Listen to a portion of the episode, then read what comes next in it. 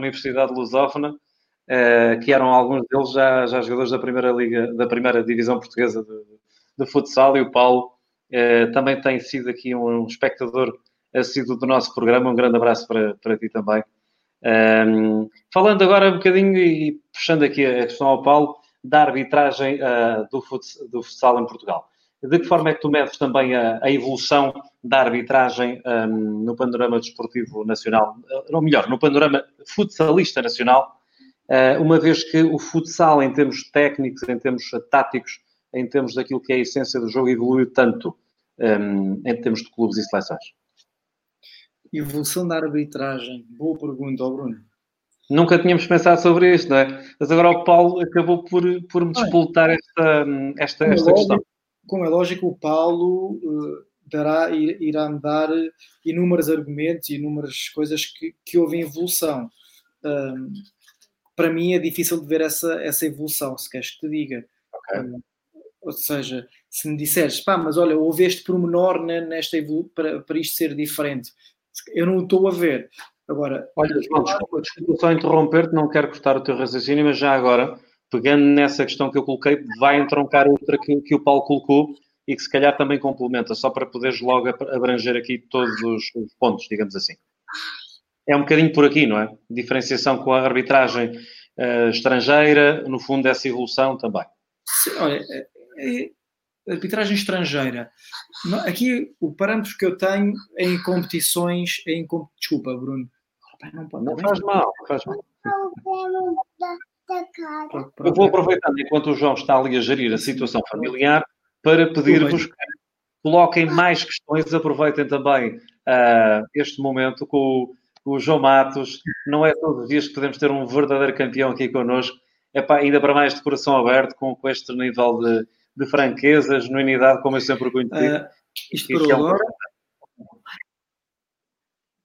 Isso é um gosto também. Portanto, vão colocando as vossas questões, vão dizer e vão partilhar. Diz, João, desculpa.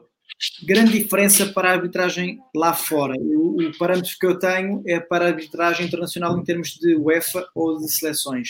E aí uh, há sem dúvida alguma uma margem muito maior para contacto físico, mas muito maior. Uh, em Portugal chega a ser irritante uh, em certos jogos a mínima coisa ser falta. Pá, o contacto é quase inevitável e às vezes e depois há, há uma grande discrepância entre árbitros.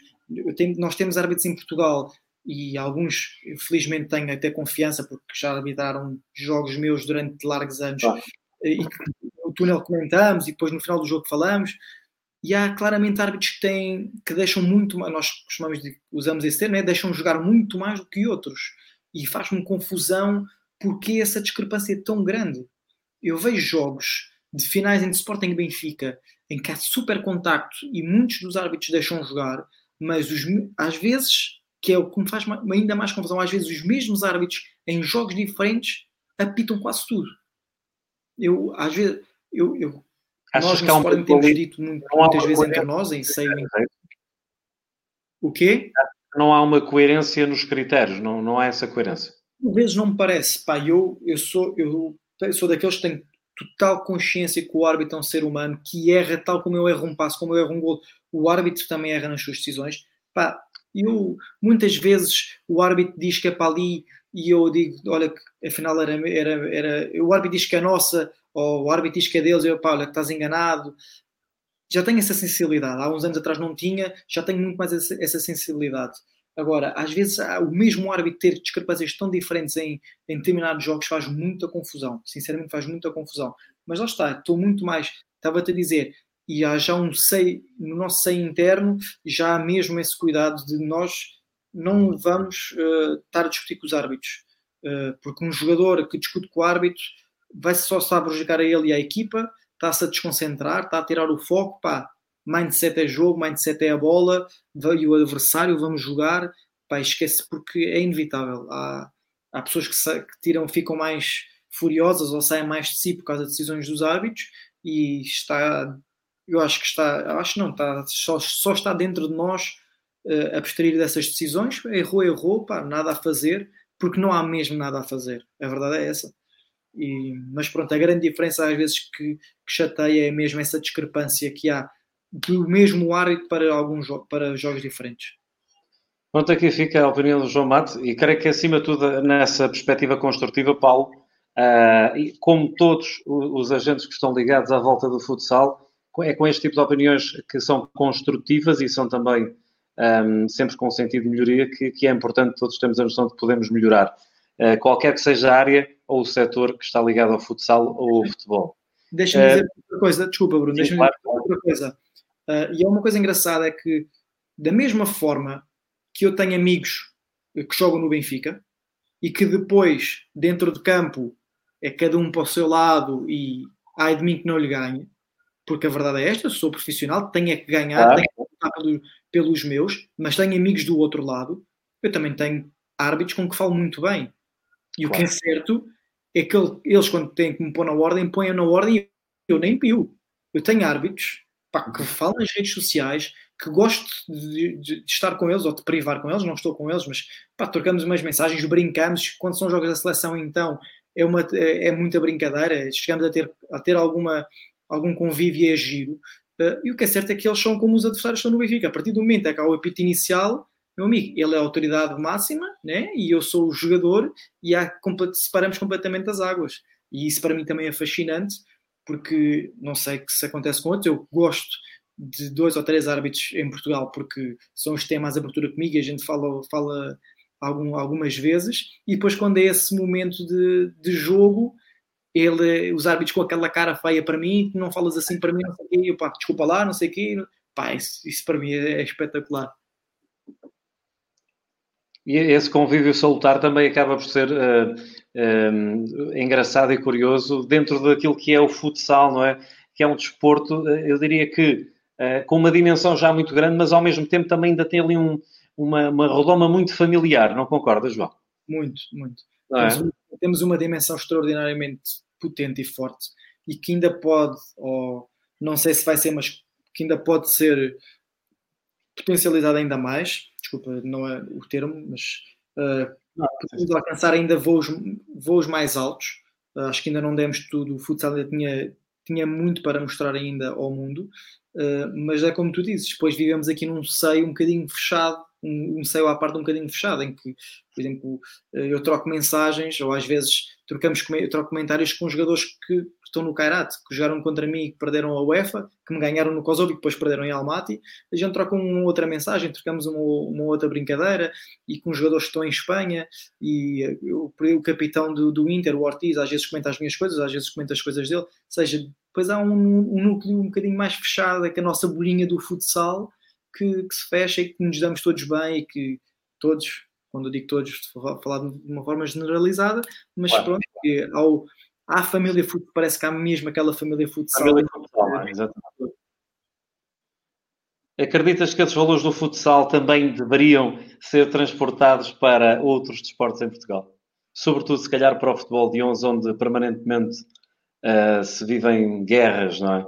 E onde essas guerras acabam, ser acabam por ser alimentadas quase que diariamente, não é quase, é diariamente, uh, nos mídias, nos programas de televisão. Acreditas que esses valores do futsal, essa proximidade, poderiam ser também, numa versão se calhar utópica, aplicados ao futebol de 11? Se houvesse um mundo ideal. Achas que não acreditas, ou achas que isso não existe no, no futebol de 11?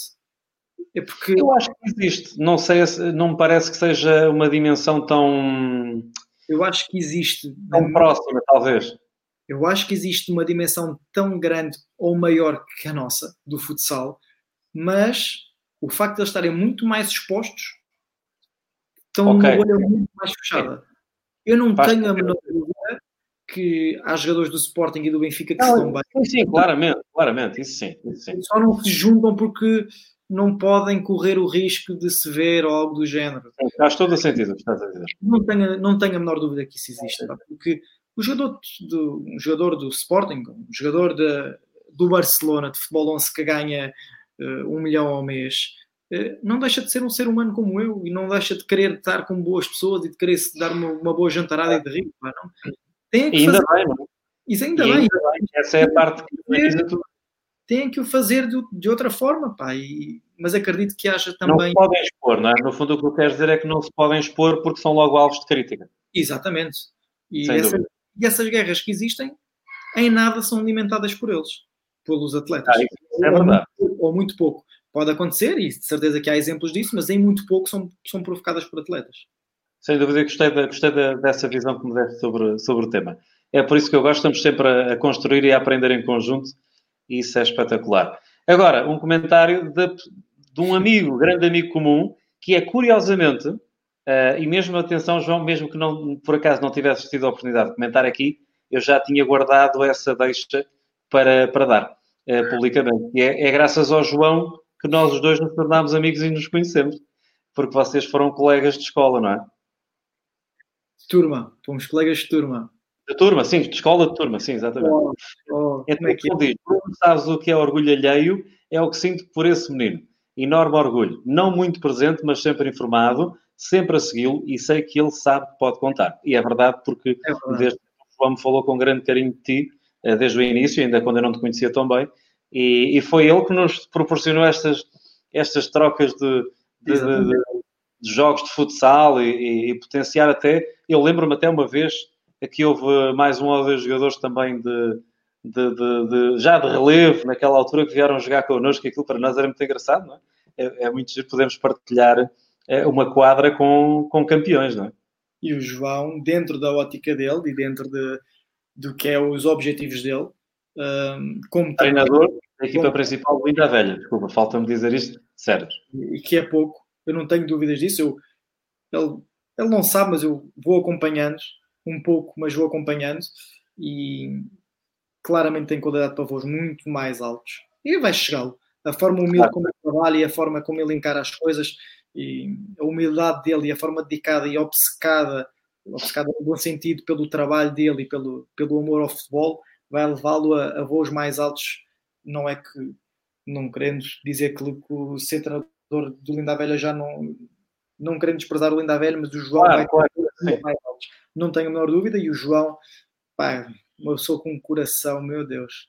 E Sem dúvida. Sabe muito bem do que é que, eu, do que, é que o João é feito. Claro sim, claro que sim, fogo. Isso é absolutamente visível e, e é uma parte fundamental. E, ele, ele, ele, ele lembro-me bem dele levar o primo dele para jogar, lembro-me perfeitamente dele, a mãe dele, mandar aqui um beijinho para a mãe do João também. Pá, família extraordinária e o João realmente é uma pessoa que merece muito esta vida.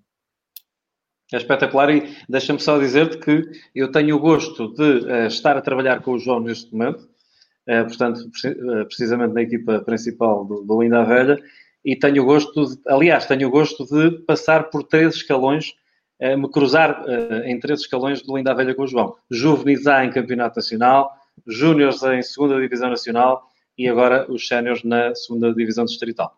Portanto, uh, vamos continuar esse caminho, João, e, e, temos que levar o Linda Velha ainda bem mais longe uh, para estar onde merece. Grande abraço e obrigado por teres participado. Uh, podes continuar a fazer perguntas e comentários e questões, claro que sim, participem todos. Vamos ter que ir aqui aos, aos restantes comentários, porque isto, entretanto, a malta foi participando muito, e ainda bem. Tiago Brito, olha mais um campeão. Aqui está ele. Duas pessoas com quem aprendi muito futsal. Ó, oh, Tiago, que grande orgulho dizer-me isso, fico de coração eu também aprendi muito contigo, garantidamente, e, e, acho que crescemos todos uns com os outros, mesmo que fosse ali a um, digamos, num nível uh, uh, de, de, de, entre ruas e, e entre amigos, pá, for, foram, foram tempos de crescimento incrível. O Tiago Brito também, grande amigo, não é, João?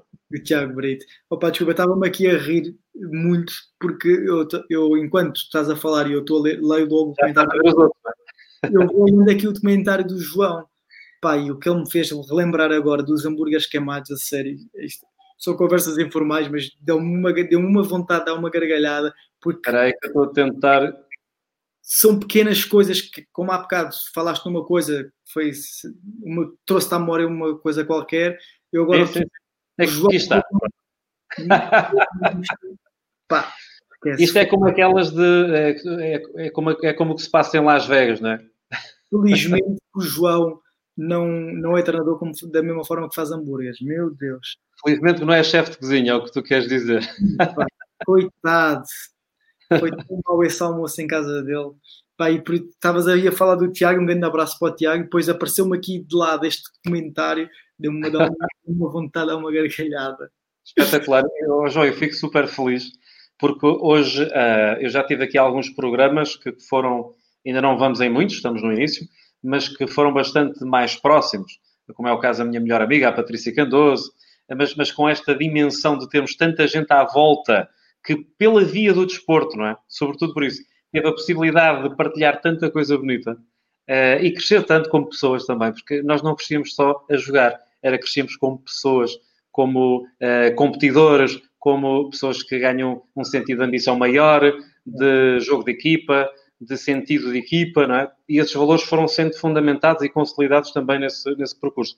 Mas este programa, de facto, tem esse cariz, esse, esse digamos, esse entrelinha especial, não é? Porque junta aqui tanta gente com quem já nos cruzamos, são amigos, nós sabemos como é que é a correria desta vida hoje, infelizmente não podemos estar uh, como estávamos antes, todos juntos toda, todas as semanas, uh, nem que fosse para partilhar esse jogo de futsal, uh, ou esses dois jogos que às vezes nesses períodos de, de, de férias acabavam por acontecer, mas é espetacular estar aqui a poder lidar e a podermos gerir estes comentários, esta participação, estes inputs de malta que, que, de quem nós gostamos tanto, não é? E eu, permito-me dizer nós, que eu também me revejo da mesma forma que era o grupo, uma parcela do grupo com quem sempre nos damos. Então, vamos já aqui também ao, deixa ver, ao Miguel Faro, que entretanto tinha feito um comentário antes do outro, que tu já me referenciaste, que é quem decide se o dom é a tua bênção ou a tua desgraça é a tua mente. Olha que grande verdade, Miguel. Que grande verdade, grande frase. Cada vez acredito mais. Já o Carlo Ancelotti também eh, tem uma visão muito, muito parecida com essa. Portanto, é muito interessante. Eh, cada vez mais o fator mental é absolutamente relevante, João. Sim, e já privámos sobre isso os dois. Uh, não tenho a menor é dúvida disso. Não tenho a menor dúvida disso. Cada vez mais. Uh, é um grande tabu em Portugal. não sei se é só. É não sei por mais de onde é que é tabu, sei que em Portugal é um grande tabu. Sei que se tu chegares ao pé de um escalão em futsal, se chegares ao pé de um escalão de formação e disseres uh, vamos fazer aqui um trabalho com mental coach, não fazem ideia do que é, ou os que fazem ideia do que é não mostram interesse. E quando eu digo todos, para é 90%, não tenho a menor dúvida disso. E séniores igualmente. Se tu fores a muitos plantéis séniores da minha divisão, da primeira divisão de futsal, muitos deles não, nem sequer têm interesse. Uh, agora, e nem sequer entendem a dimensão, não é? A dimensão da importância.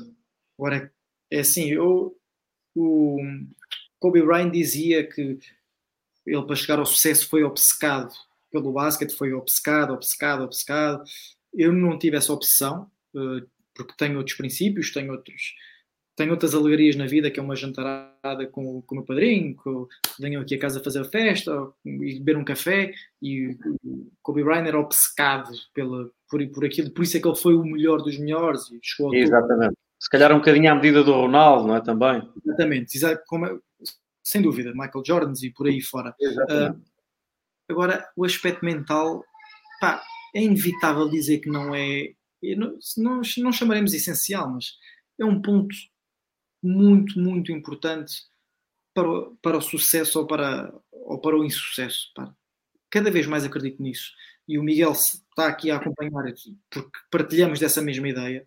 Uh, o, fator mental é extremamente importante, uh, cada vez mais é importante, porque opa, é, está, está provado, ou, e tu sabes melhor, sabes melhor que, que eu em relação a isso, que no momento de do jogo, da decisão de um título, seja do que for, naqueles segundos finais, quem está melhor preparado mentalmente vai ter sucesso. Pá, tens de ter a sorte, tens.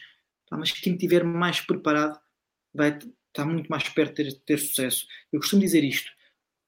Um dos melhores jogos da minha vida foi na meia final de, da Liga dos Campeões em que ganhámos. Na meia final, contra o Inter. E eu se normalmente eu jogo 16 minutos, 18 minutos, eu nesse jogo se calhar só joguei 10, ou só joguei 8. É um jogo com uma intensidade brutal, não é? Mas eu digo que foi um dos meus melhores jogos, não por aquilo que eu fiz dentro de campo, mas por aquilo que eu fiz fora de campo. Exatamente. Como eu me preparei, a forma como, e isto os meus colegas sentiram ou não sentiram, a mim tanto me dá. Mas aquilo que eu acho que passei, aquilo que senti que eu passei para eles, a forma como efusivamente eu fechava um corte, como eu elevava os uhum. níveis de motivação deles, como eu puxava a equipa para cima, como eu vibrava, como eu estava. Eu acabei o jogo com uma tremenda dor de cabeça, extremamente cansado e pouco ou nada joguei. Joguei muito menos do que, do que o habitual. Eu sentia que estava a passar energia, sentia toda essa envolvência. Foi esse o primeiro jogo que eu, que eu comecei a cumprimentar toda, todos os meus colegas antes de, do início do jogo, normalmente só cumprimentava aqueles que estavam mais perto, assim, eu cumprimento todos, incluindo staff, incluindo médico, treinador do guarda-redes, treinador, toda a gente eu cumprimentei.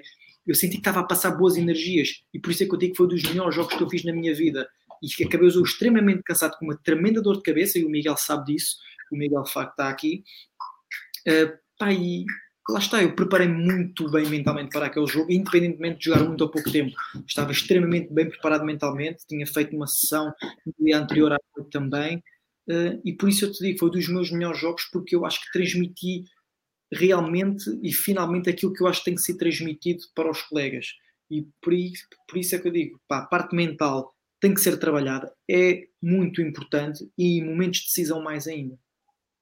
E é por isso, João, que falávamos há pouco e eu dizia, não é? Pegando na frase do professor Manuel Sérgio relativamente ao futebol, que é aplicável depois, naturalmente, também ao futsal, que é o futsal não é só futsal, isto está provado. Não é só o que lá está dentro, não é só a qualidade do jogador, não é só a entrega, é também toda esta envolvência, é também a capacidade de alavancar os nossos para um sentido positivo e para um sentido de solução e não de uh, obstáculo, não é? Não mergulhar ali no obstáculo, no problema e encontrar rapidamente soluções. Para um jogo de futsal que tem tantas variáveis e onde isso acontece a uma velocidade estonteante, portanto, há muitos desafios que vão acontecendo e que têm que ter resolução imediata, então a capacidade mental e, sobretudo, a acuidade em termos da velocidade de execução acaba por ser fundamental para depois um, chegar a melhores resultados, quer seja dentro do campo pela execução direta, quer seja fora do campo pelas, pelas decisões que, como tu disseste, também foste tomando no sentido de alavancar a tua equipa. E, e permite-me só dizer, João, eh, tu tocaste num ponto que eu acho que é central, que é a falta de cultura que existe em Portugal para eh, este tema, para esta questão do coaching e do treino mental no desporto. Nós estamos a falar de um tema que há mais de 35 anos que nos Estados Unidos, na NFL, na NBA, eh, todas as equipas têm um coach, todos os jogadores profissionais de alto nível normalmente também contratam o seu próprio coach, é? e as equipas técnicas ainda têm outros coaches. Portanto, estamos a falar de um coach para a equipa principal, estamos a falar de um coach que trabalha com a equipa técnica e estamos a falar de jogadores que ainda têm o seu coach pessoal, em termos de trabalho de coaching e treino mental. Um, falaste muito bem e disseste, não sei como é que é aqui na Europa, não é? ou não sei como é, se isto é só em Portugal. Eu posso dizer que, uh, também não tendo todo o conhecimento de causa, mas vou, vou tentando perceber, um, o Gonçalo Brandão, é? o Gonçalo Brandão, mais, mais, mais um, um atleta prodigioso uh, destas hostes de Carnachir, linda a velha, é? tudo por aqui.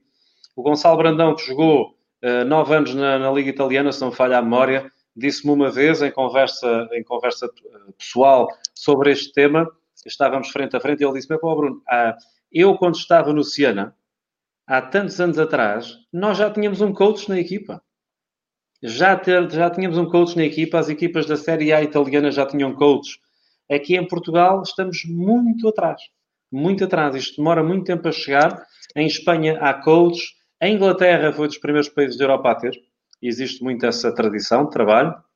Uh, portanto, mas ainda haverá muito caminho a desbravar. Sabes que eu costumo dizer, João, eu acredito, sinceramente, uh, eu, e não sei se não partilhei contigo isto já previamente, por acaso já não estou certo, mas eu acho que sim eu acredito que sabe o que é que vai acontecer? É que uh, o mental coach ou coach de alta performance no futebol, como lhe queiram chamar, vai ter daqui a uns anos um papel tão importante que vai ser absolutamente uh, normal e banal constar num, numa estrutura. técnica, Um bocadinho à medida, um bocadinho à medida, eu dei-te até o exemplo, uh, lembras-te, lembras não, mas pronto, se calhar não te lembras bem, porque eras muito pequenino, mas há 30 anos atrás, não havia treinadores guarda-redes. E eu lembro-me bem da malta dizer, quando se falou na primeira vez de haver um treinador de guarda-redes, é pá, quem queria ter um treinador de guarda-redes quase que foi apelidado de maluco, não é? Sim. O quê? Um treinador de guarda-redes? Então, mas lá, então, mas agora vais arranjar o quê? Um treinador para os guarda-redes? É um treinador para os defesas? Um para os médios e outro para os avançados? Não. É uma especificidade tão grande, não é? Que requer um, um acompanhamento diferenciado.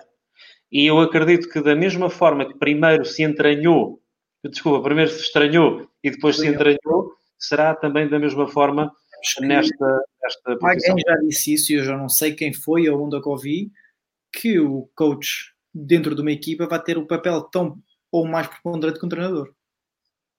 É, não percebi o que disseste de início, desculpa, João. Que eu, alguém, eu vi isso em alguém, alguém ah, disse, okay. Ah, não sei quem, onde é que eu vi isso, que, que dizia que o, o, mental coach dentro de uma estrutura de, de uma equipa tem um papel tão ou mais preponderante que o treinador. É assim, lá está, a vertente emocional é tão. Desculpa, desculpa. E acho de uma injustiça tão tremenda que o treinador tenha. O treinador não é obrigado a ter esse papel. Ou porque, porque não sabe. Não sabe, não tem competências para, não é? Pronto. Ou seja, o treinador tem que fazer da melhor forma que sabe, como é lógico, e levar os jogadores no nível motivacional, prepará-los para todos os cenários e tudo mais. Só que se há pessoas que estão têm competências para esses, para esses campos, não faz sentido, né? Ou seja, essa pessoa tem que estar dentro de uma estrutura. Claro. E... Oh, João, para que um treinador, eu disse que não tem competências, mas até há, há alguns treinadores que até foram adquirindo é, alguns cursos, formações, workshops nessas competências e muito bem, para terem também um manancial mais importante de informação, para saberem lidar melhor com os jogadores, mas na realidade, pela posição que ocupam dentro da equipa técnica, eles nunca nunca vão conseguir poder trabalhar isso como um profissional da área, não é? Porque cada um tem a sua função. E às tantas estás a mostrar o papel do treinador com uh, o confidente que já não vai ser, ele não vai confidenciar porque tu és o treinador, estás a perceber? Uh, é verdade que alguns treinadores adjuntos às vezes fazem um bocadinho esse papel, não quer dizer que também não tentem fazer o seu melhor, mas maioritariamente nós sabemos que é diferente. Uma coisa é ser confidente, ouvinte, Outra coisa é ter capacidade e competências para trabalhar diretamente as questões emocionais, eh, de ansiedade, stress, gestão de emoções que o jogador tem como desafio. E não só traçar de objetivos em, em smart, eh, ter a capacidade de perceber eh, como é que se faz um plano de ação, ter a capacidade de perceber que podemos ter objetivos para uma época inteira e podemos ter objetivos para este mês, ter a capacidade de perceber que a projeção que tens como jogador uh, se não for planeada previamente de alguma forma, não quer dizer que não chegues lá, mas se calhar com planeamento podes chegar mais facilmente, porque há um plano, há uma ação que já está prevista, não é? Há uma série de coisas que as pessoas não, não sabem cá fora. E agora podia estar aqui a falar de 300 coisas diferentes. E que muita gente acredita, eu creio que esse terá também um grande problema, João. Desculpe agora estar a falar um bocadinho mais, a intenção é que tu é que Que é, mas já que estamos aqui em debate, que é, fica muitas vezes a ideia, de, e precisamente pela falta de cultura e pela falta de conhecimento, de que o papel do mental coach ou do coach de alta performance é, é o tipo, pá, desculpa, é o gajo que vai lá, é pá, João, hein? bora lá, força, hein? Hein? hoje tu vais fazer dois gols e vais fazer um grande jogo, não é? Isto também pode fazer parte, naturalmente, mas permitam-me a, a ousadia, e, com todo o respeito, epá, até o roupeiro faz isso. Estás a perceber? Não é preciso ter curso nenhum, é, e é do futebol e é do futsal, é assim, bora lá, João, bora lá, força, hoje, ou então o miúdo vai se estrear pela equipa e chega lá, pá, e a malta vai-lhe dar aquele carinho e bora lá, força, tu uh, mantém-te calmo, vais conseguir, respira fundo, toda a gente faz isso, não é? Agora, há um trabalho muitíssimo mais profundo, enraizado, e que tem muito que ver com a vertente subconsciente, que é altamente decisiva para as nossas ações, eh, que é o automatismo que temos dentro de nós, não é? Que nos permite, dentro de uma quadra de futsal, tomar decisões em milésimos de segundo, porque essas decisões não são pensadas. Não sei se já tinhas pensado sobre isso, mas elas não são pensadas. Elas são executadas, simplesmente. Nós vamos treinando, não é? Tu vais treinando ao longo da tua carreira, vais aprimorando. Toda a informação que tu treinas numa primeira vez, digamos assim, todo o tipo de treino que fazes uma primeira vez, ele é assimilado de forma consciente.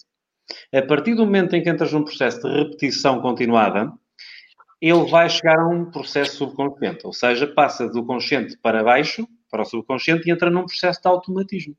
É por isso que pessoas quando tiram a carta de condução, quando eh, fazem alguma coisa pela primeira vez, elas têm dificuldade porque é muita coisa ao mesmo tempo. Uma criança, quando vai lavar os dentes à primeira, é pá, como é que é isto, não é? Está a aprender. Mas são coisas que nós depois fazemos automaticamente sem pensar em nada. Muita gente que, que conduz diz que, é pá, olha, cheguei, cheguei ali a determinado ponto e pá, nem dei por nada. É pá, nem me lembro de ter passado ali, parece que estava, não sei, parece que não estava aqui. Porque é um processo automático, entende? Então esse automatismo, esse trabalho, pode ser feito para além do treino de campo. E é na vertente mental a capacidade de nós criarmos e anteciparmos cenários que o jogador vai encontrar. Tornar-se o cenário pode ser hostil, torná-lo ao contrário tornar um fator motivacional. Uh, imagina que há um jogador que vai jogar a um, a um, a um campo de futsal, a, uma quadra, a, um, a um estádio de futebol, e sabe que vai ser assobiado o jogo todo, não é? Como, por exemplo, aquelas trocas de jogadores entre os grandes, é? tipo Fábio Coentrão a jogar no Estádio da Luz. Ele sabe que vai ser assobiado o jogo todo, não é? E depois há duas formas de lidar com isso. Ou o jogador não está preparado e se deixa levar por determinadas coisas que vão retirar o seu foco do jogo, foi exatamente o que aconteceu com o Fábio Coentrão na luz. Quando voaram lá os aviões de papel e ele andava-se a atirar para o chão. Ou seja, todo aquele embrulho, digamos assim, é um sinónimo claro de que um atleta não está focado no seu trabalho. Ou então pegas daquilo e realmente consegues potenciar para o teu resultado. E é com esse trabalho muito profundo que é feito. Epá, e podia estar aqui a dar 30 exemplos diferentes deste, não é? Uh, e as pessoas não têm ideia. É um bocadinho que fica a ideia. É o mental coach, é o gajo que está lá a dizer que vai correr tudo bem. Uh, vai lá dizer três ou quatro coisas para a malta. No domingo, já sabem, vocês estão muito fortes mentalmente, isto vai correr tudo bem. Claro que não tem nada a ver com isso, não é? Sobretudo quando há tempo para trabalhar. O que no distrital é um desafio. Sim. Desculpa lá esta, mas era só para. Tens aqui é uma pergunta também para ti desta vez. Ok, dê-me só um segundo. Ora, deixa ver se eu te consigo descobrir a pergunta. Eh, consegues só dizer-me o nome já agora? Miguel Sousa Faro. Miguel Sousa Faro. O treinador deve ser coach. Qual a tua opinião? Uh, espera aí. Está cá para baixo, não é? Epá, eu não sei, não sei como é que está a ordem disto. Eu, amigo... Peraí, peraí. Desculpa lá, Miguel, dá-me só um bocadinho. Aí temos tanta pergunta a responder. Mas é brutal, agradecemos imenso a vossa participação. Só para eu pôr aqui a pergunta também do Miguel. Ora bem, é, é exatamente a última, até agora. Vamos só dar aqui a prioridade a esta. Ok, Bruno, pergunta para ti. Treinador deve ser coach. Qual a tua opinião? Ora, que grande pergunta, Miguel. Bem, na minha, na minha, na minha hum, vertente, uh, aquilo que eu defendo é que um treinador deve procurar o máximo de competências possível para saber lidar com o seu grupo. E nesse sentido, além de toda, toda a componente que tem, toda a formação que tem enquanto treinador de futebol, se me perguntas, sim, deve procurar eh, ter alguma mais-valia nestas áreas? Ai, eu defendo que sim, eu acho que sim.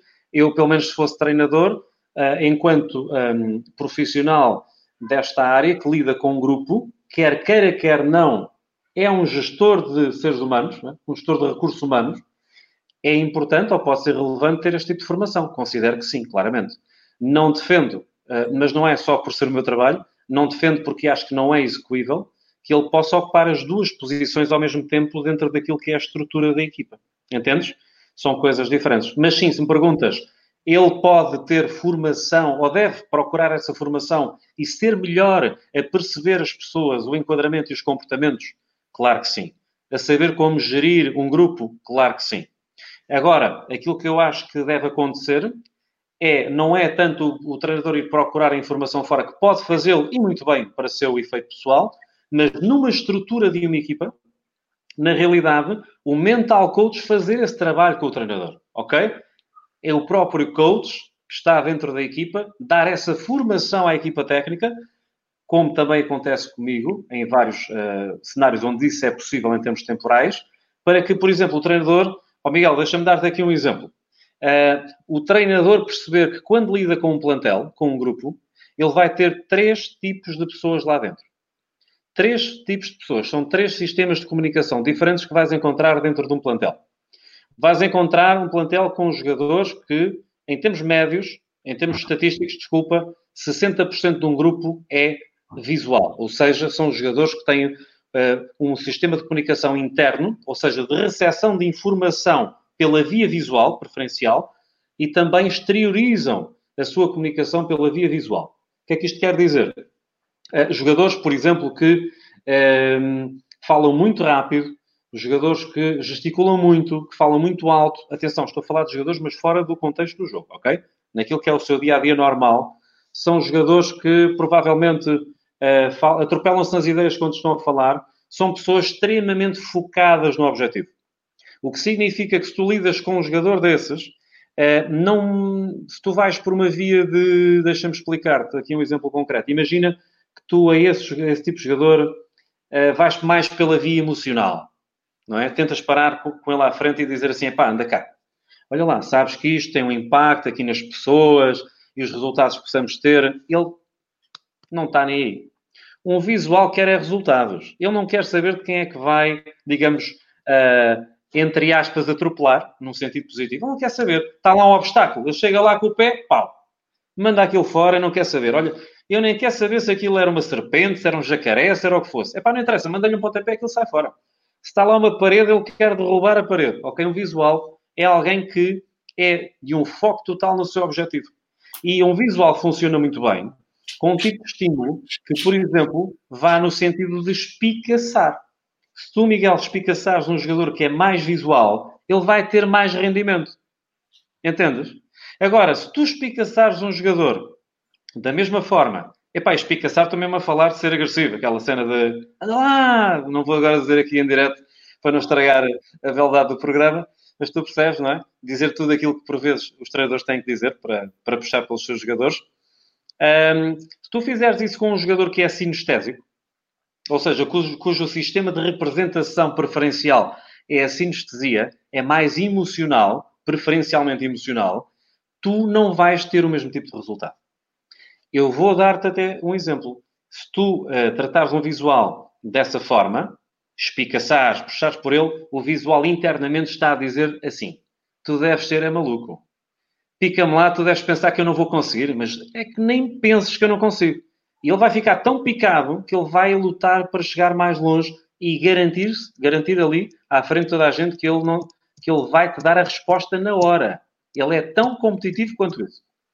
Se tu tiveres a mesma estratégia com um jogador que já é mais sinestésico em termos percentuais, muita sinestesia, muito emocional, uma pessoa mais calma, mais ponderada, fala mais devagar, que faz gestos, mas os gestos já são mais pausados, eh, portanto, que precisa de proximidade com as pessoas, que precisa de, do efeito, digamos, emocional, da importância emocional da competição se tu fores tratar um jogador desses da mesma forma dentro do mesmo jogo, pode acontecer, dependendo, claro, do nível de percentual que ele tenha de sinestesia, que tu percas o jogador não só para o jogo, como nas próximas semanas e provavelmente nem vais perceber o que é que se passou.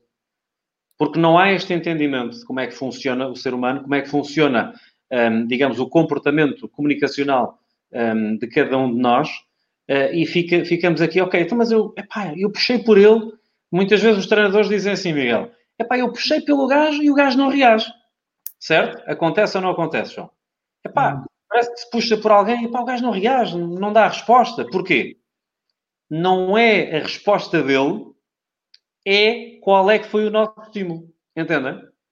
Porque com o estímulo certo, nós vamos gerar a resposta certa.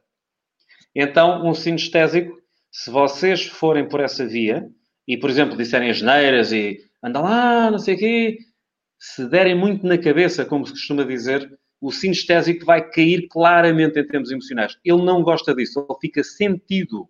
Sinestesia, emoção, sensação. Fica sentido e podes perder um jogador não só para o jogo, como nas próximas semanas. Eu tive um caso desses, tive já vários que vi, eh, de alguns treinadores com quem trabalhei, e tive um caso desses com um, com um treinador, grande amigo que eu tenho. Uh, não vou agora dizer o nome pela, questão, pela, pela razão em questão, ficou entre nós, mas ele sabe, e eu falei com ele sobre isso no final do jogo, sem ter falado com o atleta, eu percebi imediatamente o que é que se passou. Imaginem um jogador faz um jogo tremendo, mas houve um jogo tremendo, jogo mesmo alto nível, e de repente faz um passe, uh, um passe entre linhas, um passe rasgado, é? entre linhas, aquele passe de risco e pá, saiu mesmo mal. E ele coloca a equipa, num, uh, portanto, a equipa estava em vantagem, tinha dois golos de diferença, de vantagem, mas coloca, faz há ali um contra-ataque perigoso do adversário e a bola vai ao poste. Uh, podia, sendo gol, podia relançar o jogo. e o treinador, bem, passou-se com, passou com, com, com o miúdo. E agora dizer o nome não posso. Passou-se com o miúdo, né? O miúdo que já era sénior. Uh, passou-se bem e disse tudo ali. Pá, não sei quem é. Bem, ele vai, eu estava a ver o jogo, estava no jogo, ele baixa a cabeça, eu não sei se ele está aqui, mas se ele estiver, ele sabe, sabe claramente reconhecer esse momento. Também é, também é destas bandas. Ele baixa a cabeça e eu pensei, acabou. Ele não conseguiu mais levantar a cabeça perante o jogo. E mais, eh, ele ficou mais de uma semana e meia completamente riado, ao ponto de marcar sessão, uma eh, sessão comigo, e continuou com sessões no, no, mês e meio seguinte, eh, precisamente por esse episódio. Portanto, Miguel, dando aqui uma explicação mais aprofundada da questão, talvez, creio eu, que possas ficar a perceber um pouco mais a minha, a minha opinião sobre isto. Sim, claramente o treinador faz todo o sentido ter competências nesta área porque é um gestor de recursos humanos. Sim, essa, essa formação, preferencialmente e por ser com alguém que está dentro da mesma estrutura, deveria fazer sentido que fosse com quem está responsável por essa área, com o coach, até porque tem uma interação clara a todo momento. Tá? É, é essa a minha opinião. Tá bom? alonguei-me um bocado, eu sei, mas é que uh, este tema é tão pouco explicado, entendes? Que creio que, que, que, acaba por ser muito, muito interessante quando, quando se dá uma visão um bocadinho mais profunda sobre, sobre a questão. Entretanto, João, não sei se queres acrescentar alguma coisa relativamente a isto que foi agora falado. Não, pá, fiquei fascinado, eu acho. Sabes que eu me interesso por esta área, sabes que eu. Já sei, já falámos muito sobre isso. Falámos sobre isto e o Miguel também sabe, o Miguel sabe que eu me interesso por esta área e tu falas e eu revejo episódios e revejo situações em que claramente se enquadrava uh, em momentos de, da minha equipa, de, onde eu já joguei, ou mesmo no Sporting, em que se enquadra. Claro. É preciso ter formação para saber como se dirigir e, quem, e como, como nos dirigimos e a quem nos dirigimos, uh, e claramente que às vezes, às vezes não, é, faz muita falta ter esse tipo de formação. Sim, eu não sei se cheguei a dizer, portanto temos nesta questão dos sistemas de representação, eh, temos os auditivos, os visuais e os sinestésicos. Portanto, vocês terão sempre em cada plantel jogadores que são mais uma coisa do que outra, sendo que todos nós temos os três sistemas. E depois é neste balanço e nesta dança que nós vamos percebendo as pessoas e vamos percebendo que tipo de estímulo é que cada um tem que ter para render mais. Que tipo de uh, comunicação é que um treinador deve fazer ao grupo por forma a atingir positivamente todos. Porque o discurso, para, se for direcionado uh, com, com, com verbos mais uh, direcionados a uma pessoa visual, vão resultar para essa pessoa, muito bem, mas não vão ter um atingimento tão grande num sinestésico. E, portanto, isto é um tema fascinante, João. Uh, um, dia, um dia pode ser que juntemos aqui aí quatro ou cinco campeões como tu e possamos debater até com um treinador também, com alguns treinadores de futebol, possamos juntar aqui uma malta porreira e fazer um debate sobre este tema. Por acaso é capaz de ser bastante interessante. Não tinha pensado sobre isso, mas, mas eh, fará se calhar todo o sentido. Então vamos aqui acelerar. João, eu peço, eu espero que ainda tenhas um pouquinho de tempo, tá, apesar de estar a alongar. Espero que estejas a gostar tanto quanto todos nós. Vamos a isso. Então, Luís Carriço, João, um jogador que passou pelo Sporting que te trouxe algo de positivo a nível profissional e humano. Já tinhas falado num, não sei se. Tem vários. Tem vários. Uh, mais marcantes, Zé Zito e João Benedito, uh, velha guarda, que, que, me trouxeram coisas muito positivas, tanto profissional como no, no lado humano. Mais recentemente, o Cari, um, um jogador, por exemplo, estrangeiros, são aqueles que têm ciclos mais curtos, a maior parte das vezes no, no clube. Eu lembro-me do Davi, que jogou no Sporting e depois foi para o Benfica. Uh, a nível profissional. Uh, também ganhou a UEFA Futsal Cup. Ganhou pelo Benfica, marcou um dos golos até uh, na final. Uh, pá, a nível profissional ensinou muito, muito mesmo. Uh, pá, mas no, se, tiver, se tiver que referenciar um top de três de jogadores que, que, que mais me marcaram e que, que mais me ensinaram, que mais me apoiaram, uh, Zezito, João Benedito e Pedro Cari. Uh, estes três foram sem dúvida grandes pilares uh, em diferentes momentos de, da minha carreira, mas foram grandes pilares para mim. Claramente na linha da frente, não é? Sempre. Vamos avançar aqui com estas questões. Temos muitas perguntas para responder. Isto. Vamos andar aí ao mais alto nível, em alta performance. Tiago Brito, outra vez o grande Tiago. João, qual é a importância, se é que houve, dos jogos com os jagunços para manter a forma ou para o início de época? Para quem só chegou agora, os jagunços, portanto, era aqui o grupinho, eh, digamos, que, que, que, que vocês juntavam para, para jogar futsal e que eh, tantas vezes jogámos uns com os outros.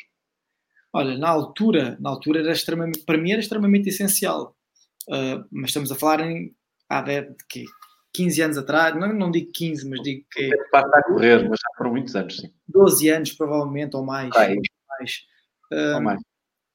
Os riscos, eu não tinha noção dos riscos, como é lógico, como tenho hoje em dia. Eu, se me aleijasse num jogo desses, estava tramado, né? Eu ir, poderia pôr uh, uma época ou três meses de época em risco por, um, por jogar a bola com os amigos. Pá, é, não, tenho, tinha, hoje em dia tenho essa consciência que não, para, para não o fazer. Agora. Embora tu tivesses um cuidado extremo dentro daquilo que era possível, eu lembro-me sempre disso. Possibilidade. Agora, eh, a importância para manter a forma, não há nada que se aproxime mais daquilo que eu faço no Sporting do que jogar a bola. Isso é, eu agora, hoje em dia, eu posso, eu posso correr na rua, tenho aqui uh, o meu material de treino, faço aqui treinos em casa, faço a minha pré-pré-época, mas não há nada melhor do que jogar a bola, né? Agilidade, mudanças de direção, sprints, travagens, explosividade, toque de bola, ter contacto com a bola, não há nada melhor do que jogar a bola. E não tenho a menor dúvida que, que faz muita falta jogar a bola num período de férias. Agora, tem os seus riscos, tenho que ter cuidado, e neste momento te digo que não o faço, já há muitos anos que não o faço mesmo, porque não, não, não, não me cabe na cabeça correr esse risco, porque uma coisa é eu estar aqui em casa e me aleijar sozinho num músculo, não sei o quê. Outra coisa é eu apanhar o jagunço que seja mais maluco da cabeça e que me dê uma trauditada e eu parto um pé, parto uma perna. É porque essas coisas acontecem, quer se queira quer não, às vezes acontecem, naturalmente. Uh, agora, tem sempre, teve a sua devida importância na altura e a grande, e a, para mim a maior importância que teve e que vem para, o, para os dias de hoje é o facto de eu estar a falar contigo, ter o João Alves aqui, ter o Tiago a fazer comentário. Essa é a maior importância que trouxe os momentos anteriores que jogava a bola. E, e eu começámos, a, para quem não estava, começámos a conversa precisamente por aí, por essas recordações, por esses momentos. Pá, e eu ainda hoje estava aqui a, a preparar eh, um pouco da nossa conversa com alguns pontos mais estruturais e, pai, comecei a recordar com uma saudade tão grande esses momentos. É, porque isso é, é, uma coisa que fica, fica para sempre, fica para a vida é, e é o mais bonito que levamos disto tudo, na realidade. É. Bernardo Gonçalves, grande abraço, João Matos. João Albuquerque. João Albuquerque, prazer enorme em poder ter partilhado o balneário a teu lado um exemplo a todos os níveis: dedicação, resiliência, capacidade de trabalho e humildade. Grande abraço. Estes últimos dois comentários foram dois que jogaram comigo na formação do Sporting. O Bernardo também. O Bernardo também. Muito bem, grande Bernardo também, grande João. Obrigado pela vossa participação e obrigado por estarem realmente aqui neste. Isto é uma espécie de talk show tão especial com o João Matos. Uh, vamos, a, vamos aqui avançar também um pouco mais, antes de mais perguntas da minha parte, Olha, entretanto, Sofia, peço desculpa que só agora é que consegui chegar aqui, porque eu não. Isto é, é são tantos comentários. A Sofia uh, diz que ela estava mortinha por ir ver o pai, pois esteve muito bem. Aqui, olha, é um momento histórico. É um momento histórico, é? Uma entrevista em direto em que a tua filha também já participou. Deixa-me ver então, ok. Uh, mais questões. Ok, o Filipe, isto não é uma questão, é uma, um comentário. Felipe Azinharinha diz que muito provavelmente com esta pandemia o Sporting não deve ser exceção, vai passar a dificuldades financeiras e assim deve apostar mais na formação. Portanto, é uma realidade que acaba por, neste momento, ser transversal a todos os clubes, não é? E, portanto, eh, eventualmente poderá ser também eh, por aí. O Miguel, sempre muito ativo e obrigado mais uma vez por toda a participação que tens tido, fantástica. Diz, mas no Sporting temos a felicidade de sermos o melhor clube do mundo, termos um capitão sénior que é o exemplo de sucesso e que também passa a dificuldade que é chegar ao topo, aos nossos jovens, e temos um plantel e equipa técnica que mantém uma ligação com todos os escalões. Paulo Teixeira. O Paulo coloca mais uma questão. João, quando acabares a carreira, que pensas fazer a nível profissional? Vocês, poucos, vocês, poucos infelizmente, também se formam paralelamente com outros cursos formações como ferramentas para outra profissão. No fundo, aqui, se há, uh, digamos, um plano B para uh, alguns jogadores de futsal, ou se os jogadores pensam muito nessa, nessa questão. Uh, sim, há muitos, para não dizer uma grande maioria de tudo o que é atletas de futsal, trabalha. Há muitos que são profissionais, mesmo fora de Sporting e Benfica, infelizmente. Uh, porque se calhar financeiramente não tem o suporte, tem um Sporting e um Benfica e vivem, e dizem que não são profissionais, mas fazem vida profissional, porque só vivem do rendimento do futsal, treinam 5 ou às vezes 6 vezes por semana, que não é muito menos que o Sporting ou que o Benfica, que o Sporting e o Benfica treinam 7 ou 8. Acreditas, desculpa, acreditas que há algum aproveitamento dos clubes nesse sentido?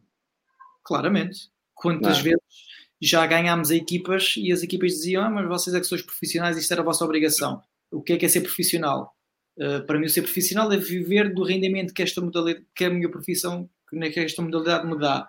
Depois, eu vou jogar alguns pavilhões aqui da minha, do, do nosso campeonato, em que no balneário, por acaso, uh, vamos para um balneário diferente ou não sei o quê, e aparece o plano semanal ou o microciclo de treinos, e essas equipas treinam só à noite porque os jogadores, uh, alguns deles trabalham, mas muitos deles e muitas equipas, só um é que trabalha, ou dois, uh, treinam na parte da manhã, fazem um, tra um, trabalho de ginásio, igualmente como no Sporting. Ou seja, qual é a diferença deles para nós, em termos de orçamento?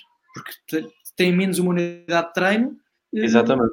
Têm menos uma unidade de treino e muitos dos jogadores vivem daquele rendimento que o futsal lhes dá. Então, porque é que são menos profissionais que nós? Não são. E muitas vezes, e é um tema que às vezes me irrita, que muitas vezes as equipas, mas os, os profissionais são vocês, era a vossa obrigação nos ganhar com mais facilidade, ou ganharam, mas vocês é que são os profissionais. Pá, essa conversa irrita-me um bocadinho porque eu conheço a realidade e sei que muitos, muitos atletas destes que andam na primeira divisão e segunda divisão são profissionais disto.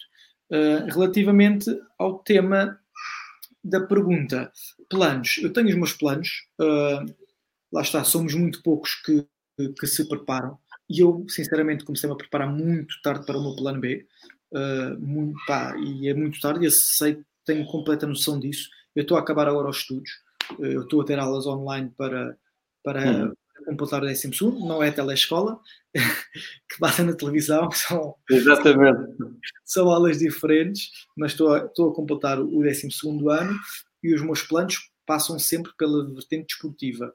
Uh, não quer dizer que não me vá aventurar para outro tipo de coisas, porque há outros planos também para isso, mas é planos mais de superficiais, não coisas tão que me vão focar no que é a minha profissão futura. Em termos de planos futuros, quero-me formar em exercício físico. Porquê? Porque uhum. gosto muito de treino físico, gosto do ginásio, gosto de transpirar, gosto dessa atividade. Quero ter, e falei contigo hoje uh, sobre isso também, há quando, quando abordei o, termo, o, tema do Sérgio Guerreiro, o caso que o Miguel também tirou essa formação, quero tirar a formação, formação de, de coach, de coaching, Exatamente. porque gosto muito. Um, e depois, eu vejo-me aqui em vários patamares. Eu posso perfeitamente ser um PT, porque eu tenho um PT fora do Sporting, com o consentimento do Sporting, como é lógico, faço um trabalho complementar, uh, que é um, um, um ex-atleta de, alto, de alta performance, e que a proposta é eu ir estagiar com ele e depois, mais tarde, começar a partilhar carteira de clientes com ele, ser um PT de rua. Já, é, já, é um passo muito engraçado, é muito interessante. É, e é uma visão, uma coisa que eu gosto muito, que é, que é dar treino, de, pá, gosto dessa parte física. Pá, depois há sempre um, uma parte aqui que não posso deixar de parte, que não sei se vai acontecer, nunca foi falado, mas que poderá acontecer, que é um dentro do, da estrutura do Sporting. Eu estou há 18 uhum. anos clube, uh, prolongar o meu vínculo, farei mais de 20 anos de clube e posso ficar ligado ao clube. Agora, quero tirar formações da, da FPF de team manager, de diretor desportivo, porque são valências, não é o que eu queira ser. São formações de grande qualidade, João, neste momento, posso te garantir. E, e, são valências que eu quero ganhar, não é para ser diretor desportivo, não é para ser um team manager, são coisas para adquirir conhecimento, para ter um e conhecimento, exatamente. exatamente. Agora, se me disseres um desejo meu futuro, ficar na estrutura do futsal do Sporting, com bases ou com, com estas valências de treino físico, de coach, uh, esporadicamente alguma coisa de team manager, de nutrição, uh, potencializar uhum. os jovens do Sporting, potencializar os miúdos, uh, estar dentro de, da estrutura sénior, porque gosto de treino tático, porque a minha função dentro de campo é mais tática e do pormenor do esquema tático, dos cantos, da defesa do 5-4, por que não ter um patamar, ter um, uma preponderância para ajudar a equipa sendo nesses patamares mais táticos, ter uma envolvência dentro da estrutura com o treinador e com o treinador adjunto, tendo as bases do coaching, posso ajudar aí, tendo base de conhecimento, posso fazer treinos complementares com alguns jogadores e assim já não recorriam a PTs fora do clube, uh, potencializar os miúdos para que num futuro de 5, 6 anos uh, os miúdos do Sporting sejam uh, o expoente máximo da modalidade e que consigam dar a sustentabilidade ao, ao, ao futsal do Sporting. Esse é um grande desejo meu. Não sei se vou concretizá-lo, não sei se vai haver abertura do clube para isso, mas é uma coisa que eu me via a fazer. E, e é, eu vou-me formar para isso, e se não o fizer, irei fazer outra coisa dentro da área do desporto, como personal trainer, que é uma coisa que eu, que eu acho que é muito engraçada e que, que via com bons olhos. Pá, e... Olha, do aulas, do aulas há alunos que, que estão precisamente a formarem-se como PTs. Pronto, é, eu, comunicação. Eu estou a acabar o 12 por causa disso, porque eu, para ter a cédula profissional, preciso ter o 12 completo e daí claro. acabar o 12. Uh, e pronto, pá, os meus planos passam muito por aí, sempre na vertente do desporto, na vertente física que eu gosto. Há bocado havia uma pergunta aí do João um, se eu iria ser treinador. Sinceramente, não me vejo. Está, que é... uma do Luís Carriço também, desculpa só. Entretanto, o Luís Carriço também colocou essa questão. Sim. Eu ainda eu, não cheguei a João. Hei de tirar, o, eu tenho acesso ao nível 1 porque, por causa das internacionalizações. Uh, hei de querer, depois, porque há uma coisa que não combina, e estava ali, há bocado falaste do presidente da Associação de Futebol de Lisboa, uh, ser, ser jogador profissional e tirar outras formações de níveis de treinador parece-me incompatível em termos de horários não sei como é que é possível. E se, se eu, enquanto jogador, quiser ser depois treinador, se eu não tenho tempo, porque as, as ações uhum. de formação não são horários que não são, não são compatíveis, não é? Completamente incompatíveis. E eu, para treinar uma equipa como o Sporting, preciso do nível 3. E é impossível, enquanto atleta, eu tirar o nível 3. Ou seja, como é que eu me posso preparar para ser treinador se as associações também não me permitem essa, isso? Esse é um fator estrutural importante. Uh, não sei se o Nuno ainda está connosco esta hora. Desde já pedir desculpa se estou errado em alguma coisa. Eu tenho ideia e quase a certeza absoluta que é assim, que enquanto atleta profissional como eu sou, que eu acho que a incompatibilidade é, é muito grande para eu ter, tirar, conseguir tirar os níveis, de, como é que eu vou dar, pá, não sei, eu acho que é muito incompatível poder tirar a formação necessária para ser treinador. Ou seja, eu que eu pós-carreira é que vou tirar os cursos de treinador, mas tenho, tenho que ter outro plano B para me sustentar enquanto tiro os cursos de Até treinador. lá, não é? Portanto, é aquele período em que vais ter ali um, um se, eu, se eu gostava de ser treinador, não me vejo a ser, apesar de gostar muito da parte de treino, da parte mental, da parte tática, vejo-me mais a dar suporte a uma estrutura. Não enquanto treinador, mas a dar uma, um suporte. Muito bem. Uh, Filipe Azinharinha diz que penso que o sucesso do João também passa muito pelos treinadores que teve pela frente. Uh, certamente que o, o, João concordará, creio eu. Pá, tive... Comecei com Paulo Fernandes um, e tivemos os meus primeiros três anos de sénior não ganhámos o campeonato, só no quarto ano e foi no ano em que o Paulo Fernandes foi embora. Uh, no ano seguinte vamos buscar Orlando Duarte, que era selecionador nacional e que foi também grande nome de futsal. Grande nome e foi um ano extraordinário e esse treinador que me acolheu em 2010 no Europeu como um filho e ao qual eu tenho uma estima que é inabalável, porque pronto, foi um treinador que me marcou muito. O Paulo Fernandes lançou-me, ponto, grande, e, e o Felipe, não vou entrar aqui nos treinadores de formação, que esses formaram enquanto ser humano, e esses tiveram um papel pois, ponderante, atenção. Uh, e depois do Orlando Duarte, entra Nuno Dias, que veio dar uma dinâmica totalmente diferente ao que era o futsal uh, do Sporting, totalmente diferente, e que potencializou-nos e levou-nos a um, a um momento que ainda hoje, se calhar, vivemos uh, de conquistas, pá, é inabalável. E se eu tenho muito dos títulos que tenho, foi desde que o Nuno chegou ao Sporting. Se o Nuno tem 20 títulos, eu tenho uh, 28 ou 29, ou seja, em 5 anos, em 6 anos que não tive o Nuno, só ganhei 8 títulos. Provavelmente as contas são por aí. Por isso, para termos noção daquilo que o Nuno veio trazer ao nosso futsal, ou neste caso ao Sporting. O Nuno, o Nuno Dias, espero também que seja uh, um potencial convidado do programa, um destes dias, quem sabe. Vamos ver, também já nos cruzámos por aí uh, aqui há dois meses atrás, pode ser que seja possível. Salomé Babel, sigo o percurso do João Matos, sou apenas uma fã que admira a resiliência, empenho e dedicação do João. O meu filho é atleta de futsal e João é o exemplo que lhe dou sempre. Obrigado. João, é isto. É, isto. é. é por isso que vale a pena, não é? Marca muito, como é lógico. Um, como é, as pessoas falam aqui em resiliência, uh, o empenho, dedicação, como é lógico, eu sou apenas mais um ser humano e o Nuno Dias, o meu treinador, às vezes, em, em brincadeira, às vezes comenta isso comigo, há dias em que também não apetece, há dias em que claro, também claro que não dá para treinar e nós treinamos. E é importante falar nisso, é importante falar nisso para que as pessoas percebam, não é? Vocês também têm essas oscilações. Nós treinamos com frequencímetro para medir a frequência cardíaca no treino, né? tá, estamos a ser monitorizados. Pá, e há dias que a equipa técnica quer que a gente esteja lá nos picos e o João Matos não consegue, porque não está para ali virado por X, X motivo, pá, não, ou porque não lhe apetece, ou porque dormiu, dormiu mal, ou porque teve um problema em casa com a mulher, qualquer coisa, pá, e às vezes também não apetece mesmo. o que é certo é que eu tenho minha tenho consciência e hoje em dia já não, mas há uns anos atrás tinha consciência que eu para chegar longe não é pelo meu dom, porque eu tenho noção que não é o meu dom enquanto jogador, porque eu não sou tecnicista, eu não, pá, não melhorei muito o meu passe, eh, melhorei muito o meu pé esquerdo, apesar de ser mau, melhorei muito.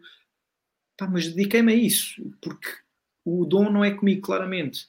E... Foste pelo trabalho, não é? Pela dedicação. Muito pelo trabalho e pela dedicação, pela esperteza, pela ratice, pelo. A inteligência do jogo, não é? Pela comp componente tática, pá, muito por aí também. Uh, Agarrei-me a coisas que, que não havia nos plantéis, que não havia em Portugal. Havia muito poucos fixos de raiz em Portugal. Eu, eu era fixo, eu quando cheguei ao Sporting não era fixo, era ala. Mas para vingar, comecei a adotar uma posição mais defensiva e o Sporting só tinha o Bibi na altura como fixo. Uh, pá, e apareceu, Lembro perfeitamente. Apareceu essa oportunidade e vinguei muito por aí. Pá. Uh, pá, e a resiliência e o empenho, isso vem muito porque eu tinha, tenho completa noção que meu, a minha qualidade técnica não é dos melhores do mundo. Por isso é que eu não sou o melhor jogador do mundo ou não estou perto dos melhores jogadores do mundo, porque tenho esse déficit técnico tem que o aperfeiçoar com, com empenho, com garra, com vontade e com muita tática, com muito conhecimento do jogo. A verdade é que já chegaste ao topo da Europa, esperemos que possa chegar diretamente não é? ao topo do mundo eh, com a camisola da Seleção Nacional. Vamos aqui mais eh, comentários. Estrela Luís, boa noite, parabéns pela iniciativa, cumprimentos. Ah, desculpem que entretanto eu tinha colocado aqui no ar e não li. Filipe Azinheirinha, estou a rever as imagens da final da Taça 2017 onde por momentos vivemos um sonho ao ganhar ao Sporting ao intervalo. Grande Fabril, Auto 4, ficou na história. Ficou Muito na bem. Jogo. Diz, João, desculpa, não ouvi. Ficou na história. Esse jogo também, eu recordo muito bem, porque tivemos um intervalo de jogo uh, muito particular, com, houve ali um ambiente diferente no aquele intervalo. Uh, nós estávamos a perder com o Fabril e houve ali X jogadores, por acaso já nem estão, nenhum, não estão no Sporting, que estavam com um toque e pá, não se estavam a sentir confortáveis a jogar e começámos a ficar reduzidos a menos e nós não podemos perder com o Fabril, pá, o que é certo, e já falámos nisso aqui, o Fabril não tinha a qualidade que tinha o Sporting, tinha uma união e uma vontade tremenda de competir e ao intervalo estava a ganhar, acabaram, acabou o Sporting por ganhar bem na segunda parte, uh, mas lembro-me perfeitamente desse jogo. Muito bem, grandes memórias também. Tiago Tavares, teu amigo, novamente, entrevista espetacular, parabéns, obrigado, Tiago. Eu consegui exprimir do João tudo o que ele é. É a minha maior salva para ti, João, meu capitão. Tenho a sorte de ter como irmão. Beijinhos a todos, Sofia, Salvador, Francisca, pais, irmãos, a, a, a Balola e único bairro do Ataleão, Porto Alegre. Então fica aqui a justa homenagem a todos aqueles que estão uh, à tua volta, não é? Foi aquilo que o Tiago acabou de, fazer. Ruben Monteiro, se quiseres comentar alguma coisa, diz-me, está bem? Eu só estou a tentar avançar um bocadinho, porque por mais boa vontade que tenhas, também às tantas vamos estar aqui umas 5 horas, que seriam de enorme prazer, mas também tens que ir descansar, naturalmente. Uh, então, Ruben Monteiro, boa noite. Boa noite, João. Qual foi o título que, que te deu mais gozo em ganhar? Acho que já respondeste a esta pergunta, não é? Os dois europeus, em coisas, em patamares muito semelhantes, eh, gostos ligeiramente diferentes, mas o europeu Liga dos Campeões de Sporting foi foi, foi especial.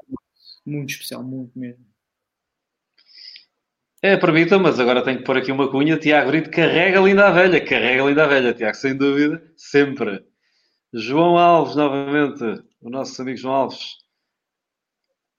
Ok, uh, esse...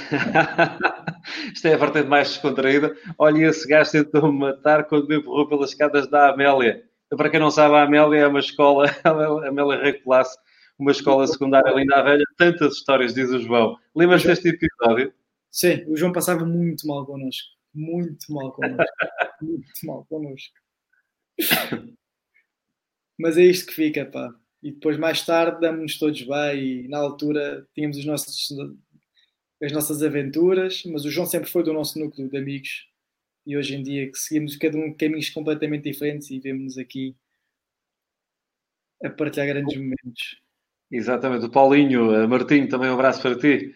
Uh, fala aqui na Escola Vieira da Silva, que está intimamente ligada ao teu início no desporto, não é? Naturalmente. Sim. E ao clube que representava. Os treinos de futsal começaram nos campos da escola. Exatamente. Ora bem, João Botas. Caríssimo João Matos, qual a sensação de não teres ninguém de qualquer clube a dizer mal de ti? Olha que excelente observação.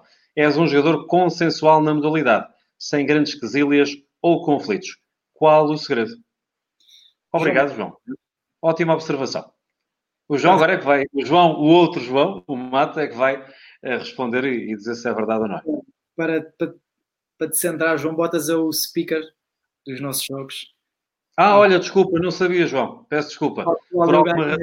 Ganhou uma intimidade e uma amizade já há cerca de uns 5, 4, 5 anos.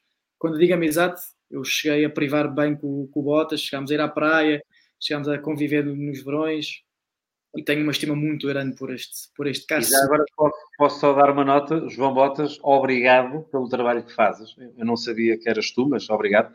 Obrigado pelo trabalho que fazes, porque eu, hum, a minha área base de licenciatura, antes de entrar nestas leads do coaching e aprofundar nesta área, é de comunicação. Epá, e eu tenho uma admiração tremenda pelo trabalho de, de, de speaking. Eu adoro, adoro o trabalho de speaker. Acho que é uma coisa espetacular e só quem faz é que sabe exatamente o gozo que pode dar, não é? É quase como uma extensão dos jogadores. Diz desculpa, João.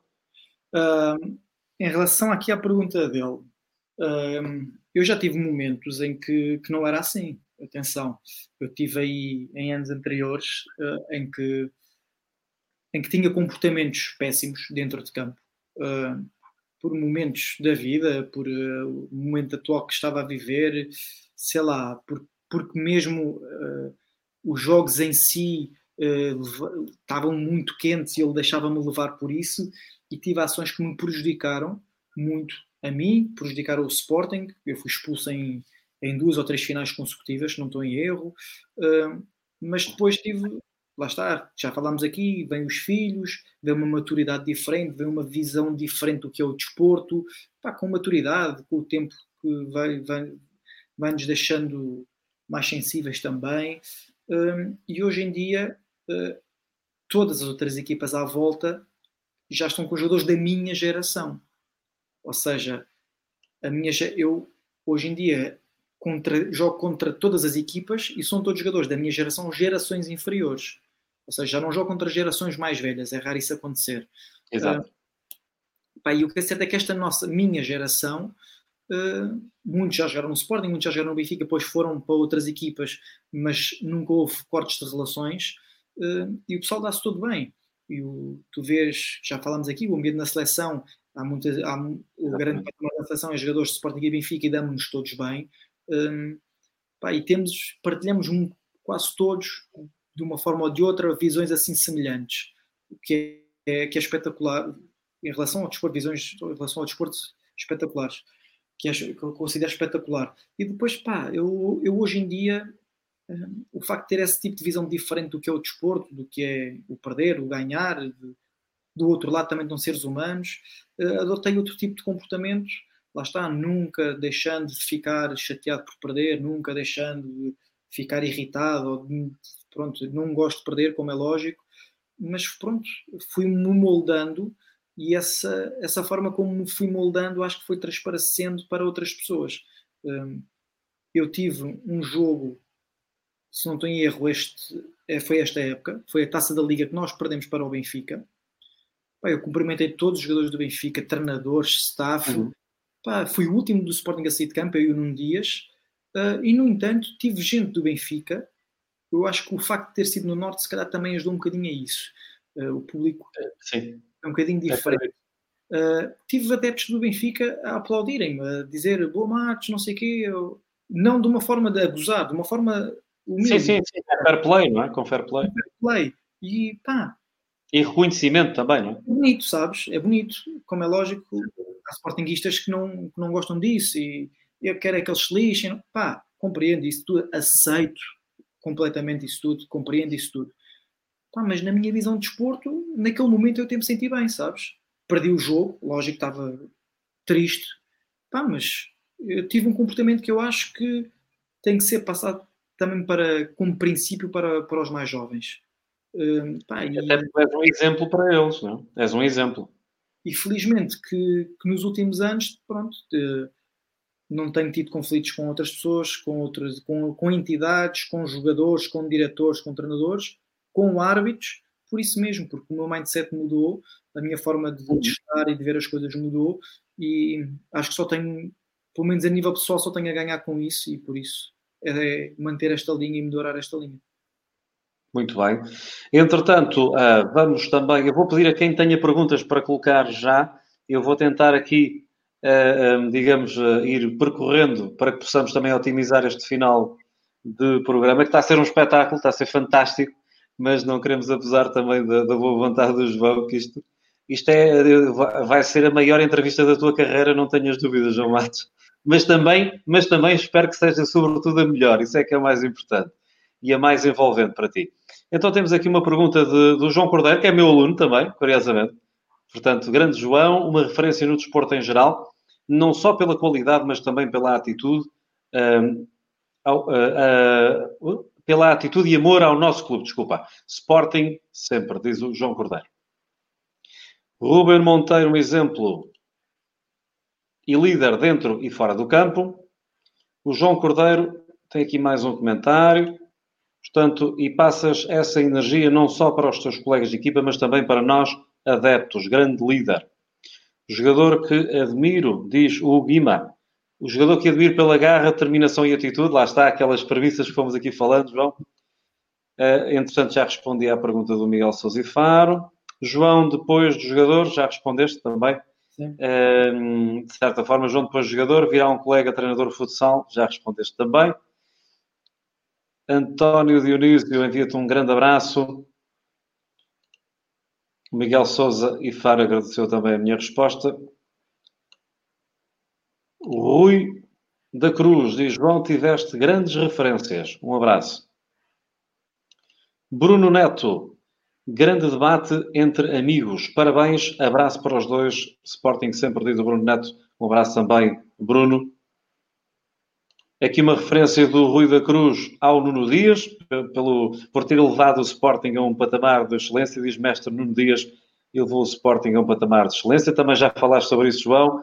Eu estou a percorrer agora um bocadinho mais rápido, são comentários e que também já fomos falando. O Rui acrescenta que João é líder, é um complemento do treinador na quadra, ele é no jogo aquilo que transporta dos treinos. O Rui, para te situar, o Rui uh, já, já me não é? acompanha-me há muitos anos, uh, é comentador de, de, futsal na Bola TV, ele entende do ah, jogo. Rui, fantástico, um abraço, obrigado e daí ele estar com este, aqui com estes comentários, ele conhece-me muito bem, já privámos várias vezes. Fantástico. E, Ele é conhecedor da modalidade. E obrigado, Rui, também por ter especializado no futsal, que é também uh, um ato de grande paixão, naturalmente, que, que, nós compreendemos. Nós todos que estamos aqui compreendemos. Ora bem, Luís Carriço. Uh, Luís Carriço diz aqui agora, João, 2-2, 3-1 ou 4-0? Está a falar em sistemas, sistemas de jogo. Sim, ok. É para tu escolheres, no fundo, qual é o teu sistema preferido. Portanto, Dependendo. uma pergunta que tens, tens preferência? Se eu tenho preferência, tenho. 4-0. 4-0, está respondido, Luís Carriço. Agora, vai depender muito daquilo que, das ferramentas que temos para jogar, daquilo que depende do adversário, depende de tanta coisa. Ser, olha, se tu és bom na parte de e ficarias horas aqui a explicar a parte mental, eu ficaria, ah, aqui, ficaria aqui horas a explicar entre 3 1 Espera aí, João, que acho que houve aqui, houve aqui uma ligeira quebra. Ok. Ficámos sem o sinal do João aqui durante breves momentos. Vamos esperar que, uh, entretanto, ele possa, possa regressar à nossa emissão. Vamos só aqui. Dê-me só um segundo então para tentarmos com que o João Matos possa regressar. Estamos mesmo com problemas técnicos neste momento. Ora, estava tudo a correr uh, de forma incrível e agora no final, uh, quando temos aqui algumas perguntas, é que o João há de tentar voltar. Ele creio que já está a tentar voltar, por aquilo que eu estou a ver. Vamos então. Uh, podem colocar mais algumas perguntas. Entretanto, eu pensava que tínhamos até mais perguntas em atraso do que aquelas que realmente tínhamos e, portanto, é uma excelente oportunidade para que possamos todos uh, perguntar ao João Matos uh, e colocar as perguntas que um campeão poderá responder aqui em direto para todos vós. Entretanto, o Valdir diz uh, sempre juntos. Portanto, também, Valdir, um grande abraço para ti e por estares a acompanhar esta emissão tão longa já, mas é, é tão incrível quando falamos da magia, das coisas que gostamos. A conversa, a conversa torna-se completamente fluida e completamente à vontade entre todos nós. Eh, vamos esperar que o João consiga voltar, eh, até porque hum, muito gostaria que ele tivesse a oportunidade de eh, se despedir de nós e também de poder agradecer o facto de todos vocês, durante três horas inacreditáveis, terem estado aqui connosco, praticamente de princípio ao final. Há aqui ainda mais. A mais questões. Já agora o Rui da Cruz, eu deixarei o Rui também para quando o João voltar este teu, este teu comentário. O Rui diz então que é uma paixão com mais de 20 anos a ver o João Matos a jogar e no Sporting. Portanto, a ver o João Matos a jogar e no Sporting, assim é que é. Portanto, deixem-me só tentar também perceber. O João já está a voltar, ok? O João já está a voltar à emissão. O João já está a voltar à emissão. Eu já sei o que é que se passou, João, porque a Sofia a Sofia espetacularmente. Sim, estamos, a, estamos a ver. Já, já explicou o que se passou. Estás preparado ou queres que eu ponha no ar daqui a pouco? Estou, isto para te mostrar uh, a imagem que parou aqui. Ok. Uh, o computador brecou e pronto. Brecou. O telemóvel. Portanto, vamos dar aqui. Sofia, muito obrigado também pela tua ajuda. Tivemos uma quebra uh, na internet, ele vai resolver. Já está então resolvido. O Rui da Cruz uh, deixou aqui também o comentário, já agora vou colocar novamente para tu poderes ver. João, uma paixão de mais de 20 anos a ver o João Matos a jogar e no Sporting. É uma homenagem muito bonita, não é? Para quem tem uma paixão uh, tão grande. Ele diz que creio que foram 15 épocas. Uh, quantas épocas tens já? Eu, de Sporting? 18. Sim. 18 épocas. Pronto, Rui, nem são 20, nem são 15. Olha, fica aí muito perto Fiquei quase que no meio, entre aspas, são uh, 18 épocas. Das 18, 4 são de formação. E certo, exatamente. Pois lá está. Aqui o Rui pode estar a referir precisamente depois ao futsal, um, ao futsal na sua totalidade e não apenas um, ao período um, dos séniores. Deixem-me só ver então, vamos lá recuperar aqui. O Miguel Faro. Ó oh, Miguel, olha, vindo de quem vem, e com tantos elogios que o João já me teceu, já teceu, aliás, eh, sobre ti, eh, até em privado comigo, em conversa que tivemos, só tenho a agradecer de coração, de coração, verdadeiramente, muito obrigado por, pelas tuas palavras. Diz o Miguel uh, Sousa Faro, excelente programa, Bruno, muito obrigado. Eu é que tenho que, que agradecer o facto de cada um de vocês estar há 3 horas e 5 minutos. É por, pá, incrível, incrível, um programa fenomenal, 3 horas e 5 minutos. Parece que começámos a falar há, há uma hora. É uma coisa incrível. Quando fluímos uh, na conversa, nas paixões e na amizade, realmente isto, isto, é, isto é absolutamente espetacular. Então, Miguel, obrigado mais uma vez.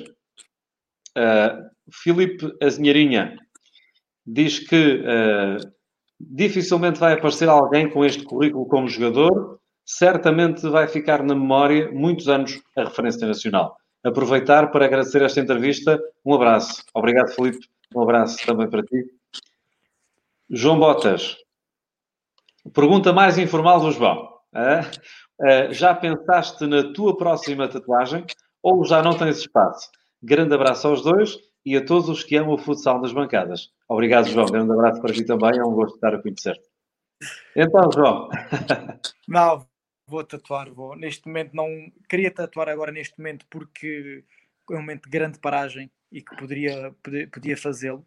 Uh, mas por outros motivos também não vou fazer, porque mais até por, por segurança uh, de saúde, uh, mas tenho, tenho muita pele para ser tatuada ainda.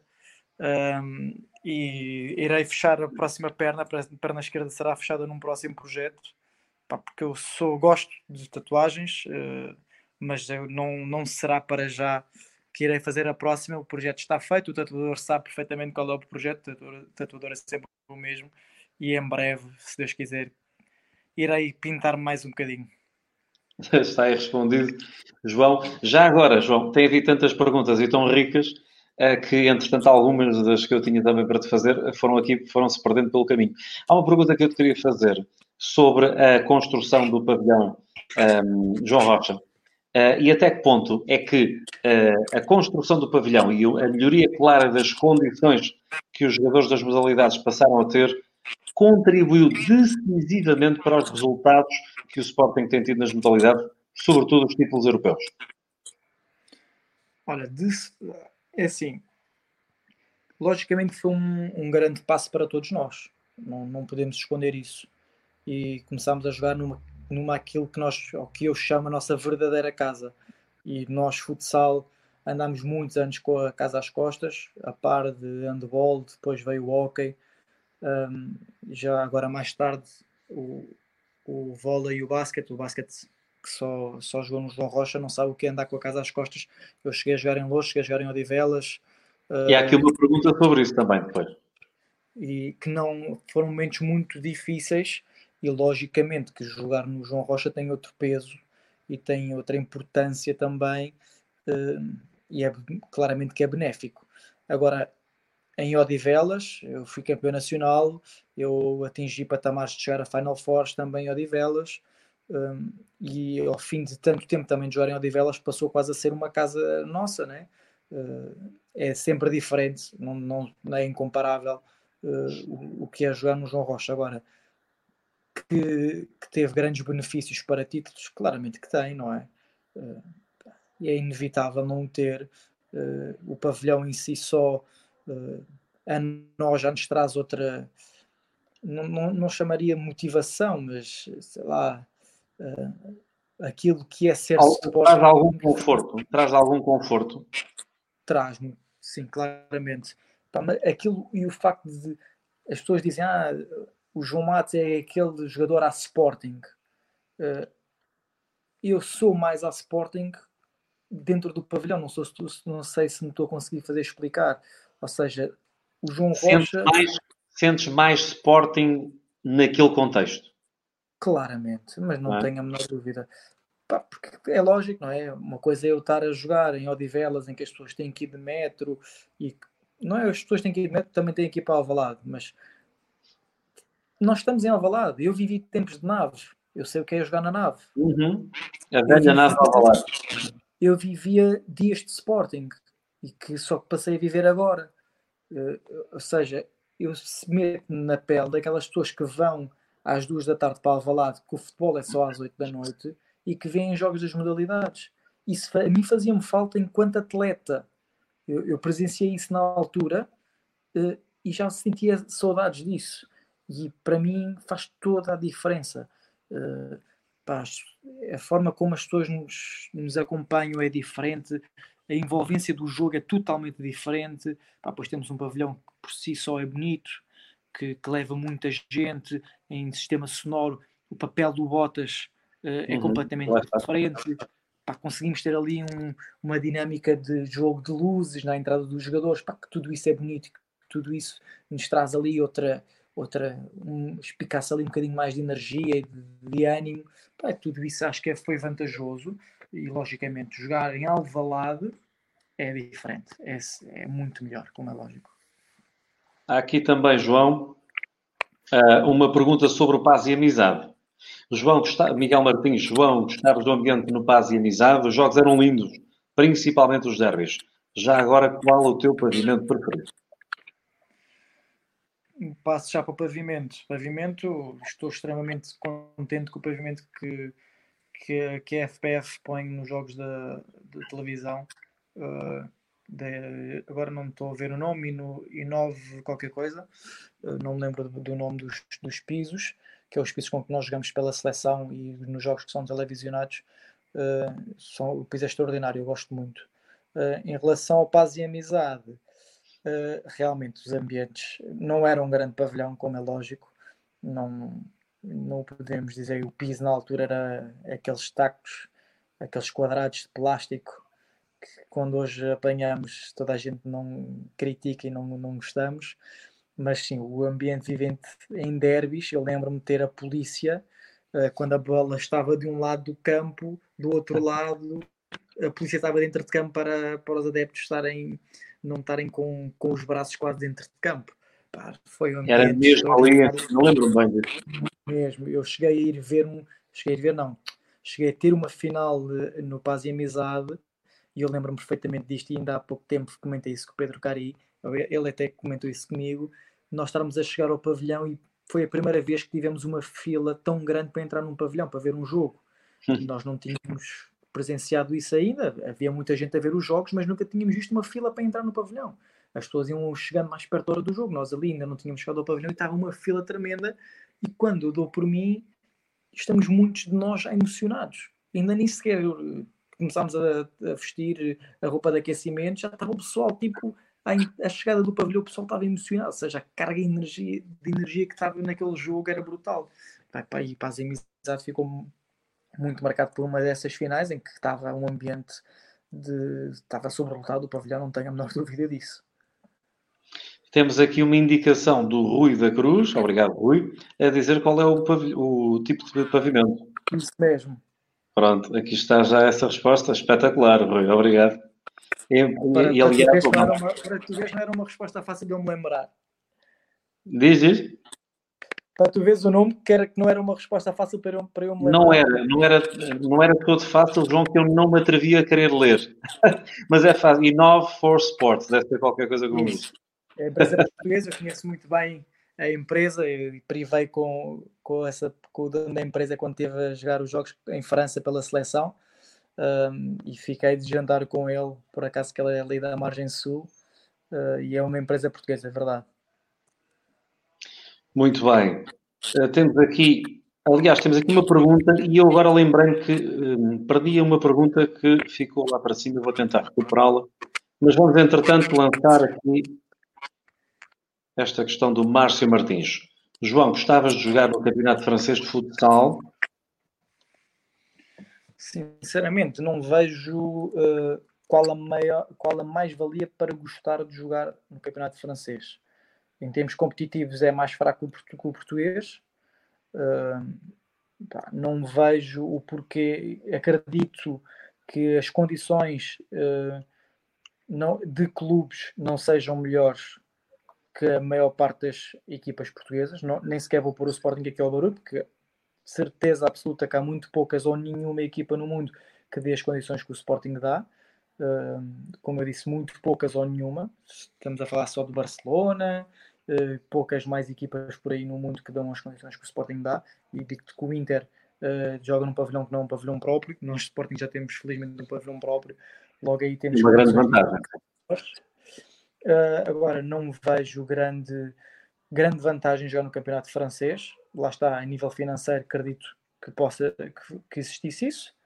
Um, agora, o campeonato francês é qualidade inferior ao do Sporting, não tenho a menor dúvida disso. Vai estar a ser potencializado agora com a ida do Ricardinho para lá. As equipas estão a apostar mais, a própria Federação Francesa está a apostar mais na modalidade. Acredito que poderá vir a ser um campeonato extremamente competitivo mais tarde, agora ainda não. Agora ainda não. É, e temos aqui uma pergunta que é essa tal que ficou perdida lá no meio, é que eu depois, uh, o trigger uh, desta pergunta levou-me a lembrar da outra, que é o Chico uh, pergunta se tens proposta do Paris à CPF. Essa não é a equipa que... Responder, não, não, não vou nem desmentir, nem vou sequer... houve houve essa, esse tema falado há uns tempos atrás eu não dei importância porque não tenho que, que, dar a importância na praça pública sobre esse assunto, é um assunto mais claro. reservado. Um, não, lá está, a minha prioridade sempre é Sporting, sempre foi Sporting e sempre será Sporting. Um, esse nome surgiu sim na minha, aqui na, há uns tempos na minha carreira.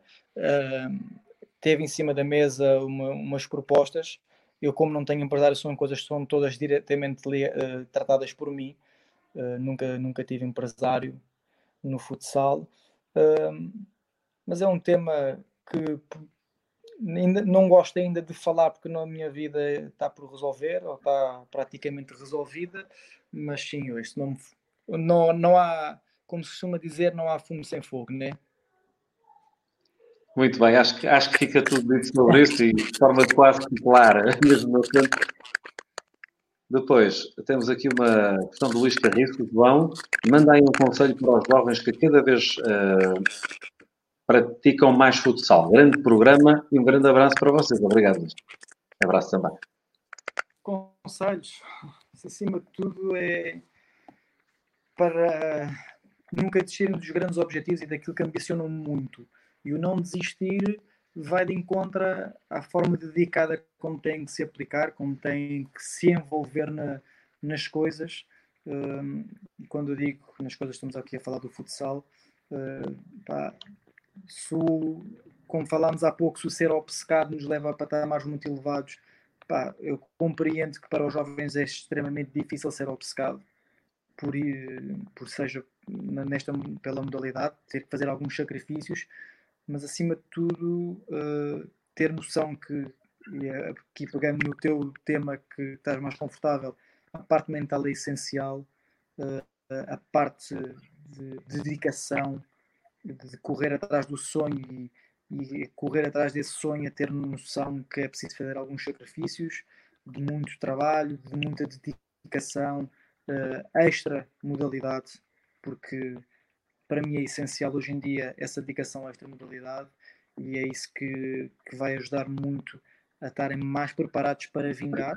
Às vezes é preciso um bocadinho de sorte, como é lógico, eu também tive, tive de ter essa sorte, mas pá, muita dedicação a tentar uh, tentar ter noção daquilo que é necessário ter de mais atenção a trabalhar, eh, no, no, foco que têm que ter, seja nos seus déficits, seja, seja a melhorar as suas, as suas, grandes, as suas qualidades, uh, olhar à volta de, deles e perceber em que contexto é que eles podem enquadrar e onde é que conseguem vingar.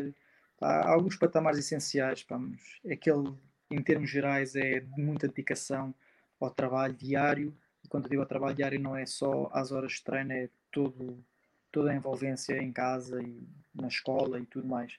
Para não falar que não façam o mesmo erro que eu fiz, que é deixar a escola cedo, para depois mais tarde correrem atrás desse prejuízo, que é um, é o maior erro que, podem, que os jovens podem cometer. Pois acaba por custa mais, não é? Naturalmente acaba por custar mais.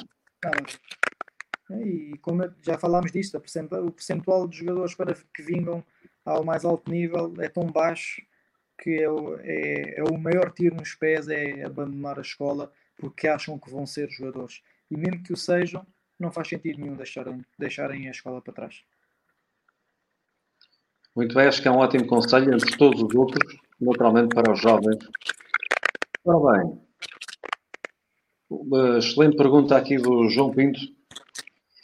Diz o João Pinto, uh, que é, o que é que o João tem a dizer do Del? Um jogador que fazia parte da mobília que sai do clube passado 15 épocas. E já agora, se fazem falta mais clubes de camisola na, de camisola na Liga Placar, como o Praia ou o próprio Futebol do? Uh, sobre o Del, todos nós temos os nossos, temos um ciclo, né? Todos temos, o, temos um fim garantido, isso é inevitável.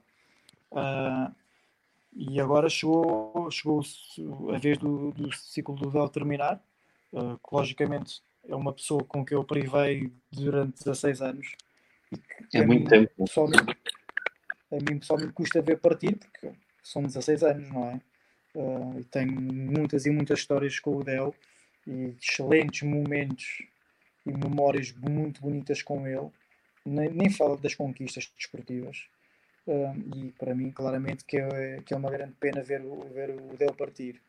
Um, mas lá está, um dia, hoje, hoje parte o Del, e um dia destes vou eu partir, como partiu o Zezito e como partiram um Cristiano que teve 11 anos, o Cari que teve 9 ou mais. É enorme, pá. São ciclos. Sei que ele é, sei que são 16 anos, eu irei certamente com mais anos do que o Del, porque já leve 18, e, mas tenho noção que tenho que calhar a todos um dia e pronto. É, mas é uma pessoa com que eu prevei 16 anos e que me deixa excelentes memórias. Uh, excelente jogador. Faz, claramente que faz. Uh, acima de tudo, falta investimento e falta patrocínios para, para as equipas poderem ter outra sustentabilidade. Claramente, com um Porto, uh, mais do que o Estoril, como é lógico, claro que aqui um Porto uh, iria trazer um boost muito grande à nossa modalidade, como é lógico, isso é inevitável. Uh, não vai acontecer, não creio que isso nunca irá acontecer, ou que não irá acontecer com o Pinto Costa à frente, penso eu, também falta claro. Uh, se ainda não aconteceu até hoje, também não acho que não é agora que vai acontecer. Mas sim, era importante, equipas que nós vemos a envolvência que tem um Sporting Braga, não é a mesma do que ter o Sporting contra outra equipa do Norte. E apesar de no Norte são, são tem um público bastante presencial nos jogos de futsal. Mas é sempre diferente jogar um Sporting Braga do que jogar, ou um Sporting, neste caso, se existisse um Sporting Guimarães, do que jogar um Sporting contra uma equipa do Norte que não tem o peso do nome de uma camisola de, de equipa de futebol. Claramente que era, que era vantajoso e trazia outra dinâmica, outra envolvência, era, era super interessante, sim. Muito obrigado, João, pela resposta também. Bem, Malta, Está a ser brutal, mas temos mesmo que assimilar isto positivamente para o final, está bem? E a pedir-vos agora. Os meus filhos ainda estão acordados, estão lá embaixo. Já está não ouvi, desculpa. Estava-te a dizer que os meus filhos ainda não foram para a cama, como é lógico. Já está na hora deles e a minha mulher deve estar lá embaixo a desejar que isto acabasse. Sofia, peço imensa desculpa, vamos lá embora então. E obrigado pela vossa compreensão aí também em casa, tu e o menino. Então vamos lá. Para terminar, uh, Miguel Martins coloca uma pergunta extremamente difícil, que eu não sei que tipo de resposta é que poderás dar. Orlando Duarte ou Nuno Dias? Totalmente diferentes. Totalmente diferentes e explico facilmente porquê. Uh, o Orlando Duarte, pronto, um treinador possivelmente até poderia ter sido, foi treinador do Nuno Dias na seleção. Ou seja, tempo, um tempo em termos temporais, muito anterior a Nuno Dias. Uh, Orlando Duarte, muito como um pai para mim, não tenho dúvidas disso, e eu tenho uma estima muito grande por ele. Uh, o Nuno, uh, em, termos técnico-táticos, vai dar algo que, que, que, eu acho que ainda nem se tinha visto em Portugal, pelo menos eu falo por mim. Um conhecimento de jogo extremamente aprofundado, mais detalhado em termos táticos. O Orlando era muito mais no recursos humanos, do que, do que, do que o Nuno. Uh, o Nuno é muito mais uh, conhecimento de jogo, uh, técnico-tático e pormenorizado em esquemas táticos em relação ao Orlando Duarte. São treinadores totalmente distintos, dos quais tive êxito com ambos. O Orlando só teve dois anos comigo na, na, no Sporting, mas o Orlando, pronto, em termos de recursos humanos, e leva com ele uma legião de jogadores que têm uma estima extremamente grande uh, dele, uma estima extremamente grande por ele. O Nuno vai dinamizar muito, já são oito anos com o Nuno Dias, se Deus quiser serão uh, 10, 11, 12 uh, pela frente, ainda vou ter, se Deus quiser, mais anos pelo Nuno, vai ter que, vai ter que maturar e eu ter que maturar a ele, mas o Nuno, trouxe, o Nuno trouxe um dinamismo diferente, trouxe um conceito diferente e esse conceito e esse dinamismo também agora e ele tem aperfeiçoado e tem recorrido a, a, a competências de coach também para evoluir e bem. Não pode estagnar, tem que evoluir e, e, é um recurso para ele e acho muito bem que procure conhecimento para evoluir e já lhe dou os parabéns por isso. Uh, pessoalmente já falámos sobre esse tema, porque estagnar é, é péssimo. Ele tem essa preocupação de querer evoluir e só evoluindo e só crescendo e só melhorando é que vai ter melhores resultados e por sua vez para ele ter melhores resultados vai-me passar isso a mim e a todos nós e todos vamos melhorar e ter grandes resultados por isso dois treinadores totalmente diferentes épocas totalmente diferentes um a qual tenho uma estima muito grande que, que trato como que me tratou como um filho eu tenho um enorme respeito por ele o Nuno que veio trazer um dinamismo e uma mentalidade de conquista nunca antes vista aqui por, e vai dar continuidade a isso, não tenho a menor dúvida. Muito bem, excelente resposta. Sofia, muito obrigado. És uma querida, obrigado por toda a compreensão. Tens uma mulher espetacular, como não poderia deixar de ser. Eu sei que sim, eu sei. Um dia não são dias. Excelente entrevista, parabéns. Obrigado a vocês todos e a ti também por toda a ajuda e por nos teres proporcionado estas três horas, quase meia, incrível. Três horas e meia. Bem, três horas e meia de futsal ao mais alto nível, diria eu. Mesmo para finalizar, pergunta-te aqui. Portanto, o, Espera, desculpa, o Márcio, Márcio Martins, o que é que pensas da equipa de França de futsal? Kevin Ramírez. Kevin Ramírez, um espanhol que joga pela seleção francesa. O que é que eu penso da equipa de, de França de futsal? Sim. Uh, a equipa, estou, estou a presumir que a equipa que está a ser construída, o Access, vai, ser, ter um, vai ter um plantel extraordinário. Deve ser isso, sim. Eu tenho, tenho acompanhado os reforços, já sabia a priori quem é que iria para lá, muito antes de serem anunciados. Eu já sabia a equipa que estava a ser construída. Um, vão ter um plantel fortíssimo. Ali, os novos reforços, aliás, daqueles que já lá estavam, vão, ainda não foi. Acho que eles foram declarados campeões, mas as outras equipas do, do campeonato recorreram a isso. Não sei se eles vão ou não vão à Liga dos Campeões. Será uma equipa que vai dar muito trabalho na Liga dos Campeões. Claramente não é, não é, não é candidata, mas é uma equipa que vai dar muito trabalho porque juntou ali um leque de muitos jogadores, incluindo o Kevin que já lá estava e mais um francês que foram buscar agora. É uma equipa cheia de reverência, aliada uh, agora à experiência dos jogadores internacionais que foram para lá. Vai ser uma equipa muito interessante, muito competitiva, creio eu. Uh, agora vamos ver se é para durar o projeto ou não. Eu tenho as minhas dúvidas, tenho a minha opinião sobre isso. Vamos ver o que vai acontecer nos próximos tempos. Tens aqui também uma SL bem privada. João, obrigado. Saudações leoninas, João. Uh, diz o Rui da Cruz, parabéns, até uma próxima. E diz também o Rui da Cruz que o Kevin saiu entretanto. Pronto, também a informação aqui adicionada pelo especialista de futsal, Rui da Cruz. Obrigado pela tua contribuição. Fantástica. Era João? normal Kevin isso. Era normal Kevin isso. Eu conheço o Kevin. Eh, este projeto foi formado.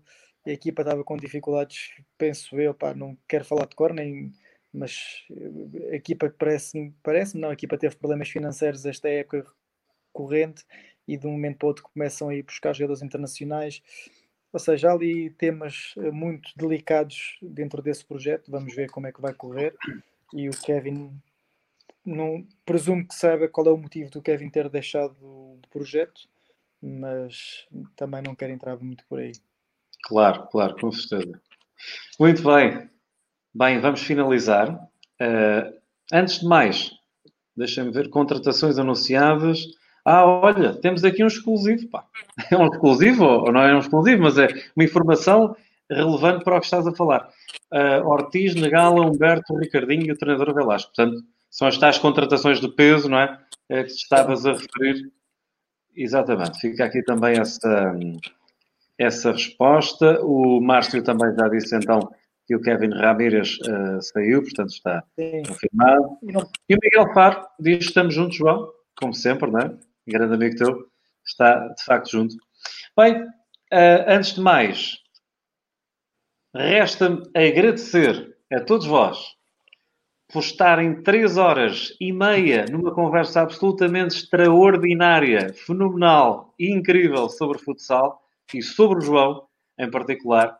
Da minha parte, João, eh, já te vou dar a palavra para também eh, dar aqui uma palavra à audiência, ao público. Eh, resta-me agradecer-te de coração, da forma mais profunda que é possível, a tua contribuição inacreditável para, para o Isto é uma espécie de talk show. Obrigado por ter aceito o convite, naturalmente. É um prazer tremendo ter um grande amigo aqui no programa, sobretudo ver, como já tive a oportunidade de dizer, e nos momentos em que tiveste essas conquistas mais relevantes, ver um grande amigo a poder chegar ao topo do futsal mundial, não é? Ter partilhado as quadras contigo numa vertente mais amadora e de, e de rua, mas que foi, foi espetacular, e poder dizer que tenho o prazer de ter um amigo que é campeão da Europa de seleções e de clubes e que, acima de tudo, é um ser humano uh, extraordinário. Isso é que é o mais importante. Já agora, deixa-me só colocar, antes da tua palavra aqui no ar, também mais as últimas, uh, os últimos comentários. Marca Sandinha, grande João, com o coração verde. Não sei porquê, não sei porquê. coração verde. Último, último, muita informação. Eu também sou dirigente do ACCS-FC. Olha, pronto. Afinal, o Márcio Dias estava aqui uh, com. Uh, queria saber a opinião, porque ele está diretamente ligado, ligado ao, ao projeto. João. Queres então dar uma palavra? Olha, em primeiro lugar, eu não te fui interrompendo e depois é havia aqui muitos comentários e desde já agradecer às pessoas que nos acompanharam aqui por 3 horas e meia. Um, foi espetacular e isto foi desenrolando de, de uma forma informal e muito derivado também à nossa ligação. É por isso é que decorreram aqui 3 horas e meia. Uh, muito obrigado por este teu convite, foi extraordinário. Foi um, ah, é? muito, três horas e meia que passaram a voar um, e pá, e foi extraordinário. Uh, muito obrigado por este bocadinho. Nós já vamos te falar em breve. Uh, mais uma vez, muito obrigado às pessoas que nos acompanharam aqui. Muito obrigado à minha mulher por ter tomado conta dos meninos lá embaixo. Muito obrigado mesmo, eu reforço, João. Muito obrigado, Sofia. E olha, uh, muito obrigado a sério, foi extraordinário. Espero que as pessoas tenham gostado. Obrigado. E vamos falar em breve, certamente. Com certeza, João. Obrigado. Um grande abraço. Tenham uma ótima noite. Já agora, já agora vou só pedir, se não se importarem também, e para que possam seguir, uh, portanto, o Isto é uma espécie de talk show, vai ser um programa onde, ou é um programa onde vêm aqui pessoas que são grandes referências nas suas áreas.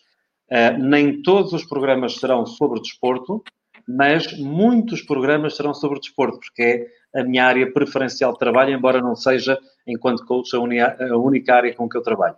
Portanto, fiquem atentos, vamos ter grandes nomes ao longo destas semanas, eh, muita gente relevante e que tem feito um trabalho espetacular na área do desporto, para poderem seguir. Eh, eu só vos peço também que possam eh, fazer um like na minha página profissional, Bruno Leite Mental Coach, portanto, facebook.com.br Bruno Leite Mental Coach. Terão também conteúdos sobre esta área de, de coaching, terão muita informação relevante e terão sempre acesso exclusivo às transmissões deste programa, que normalmente será sempre às quartas-feiras. Na próxima semana vai ser à terça-feira. Não vou anunciar já o convidado, não é de desporto, mas é uma pessoa fantástica também e que pode dar aqui muitas dicas sobre esta crise e a forma como sair da crise neste período da pandemia. Acreditem numa coisa, ele tem informação que muda a vida. Isso é uma verdade. facebook.com.br Bruno Leite Mental Coach ou então, para quem não tiver Facebook, youtube.com.br Bruno Leite TV. Transmissão simultânea em dois canais. Grande João Matos, grande Matos, meu amigo, muito obrigado. Foi um prazer absoluto ter-te aqui. Uma boa noite para todos. Uh, já sabem, isto é uma espécie de talk show. Fiquem bem e um bom descanso para vocês. Obrigado.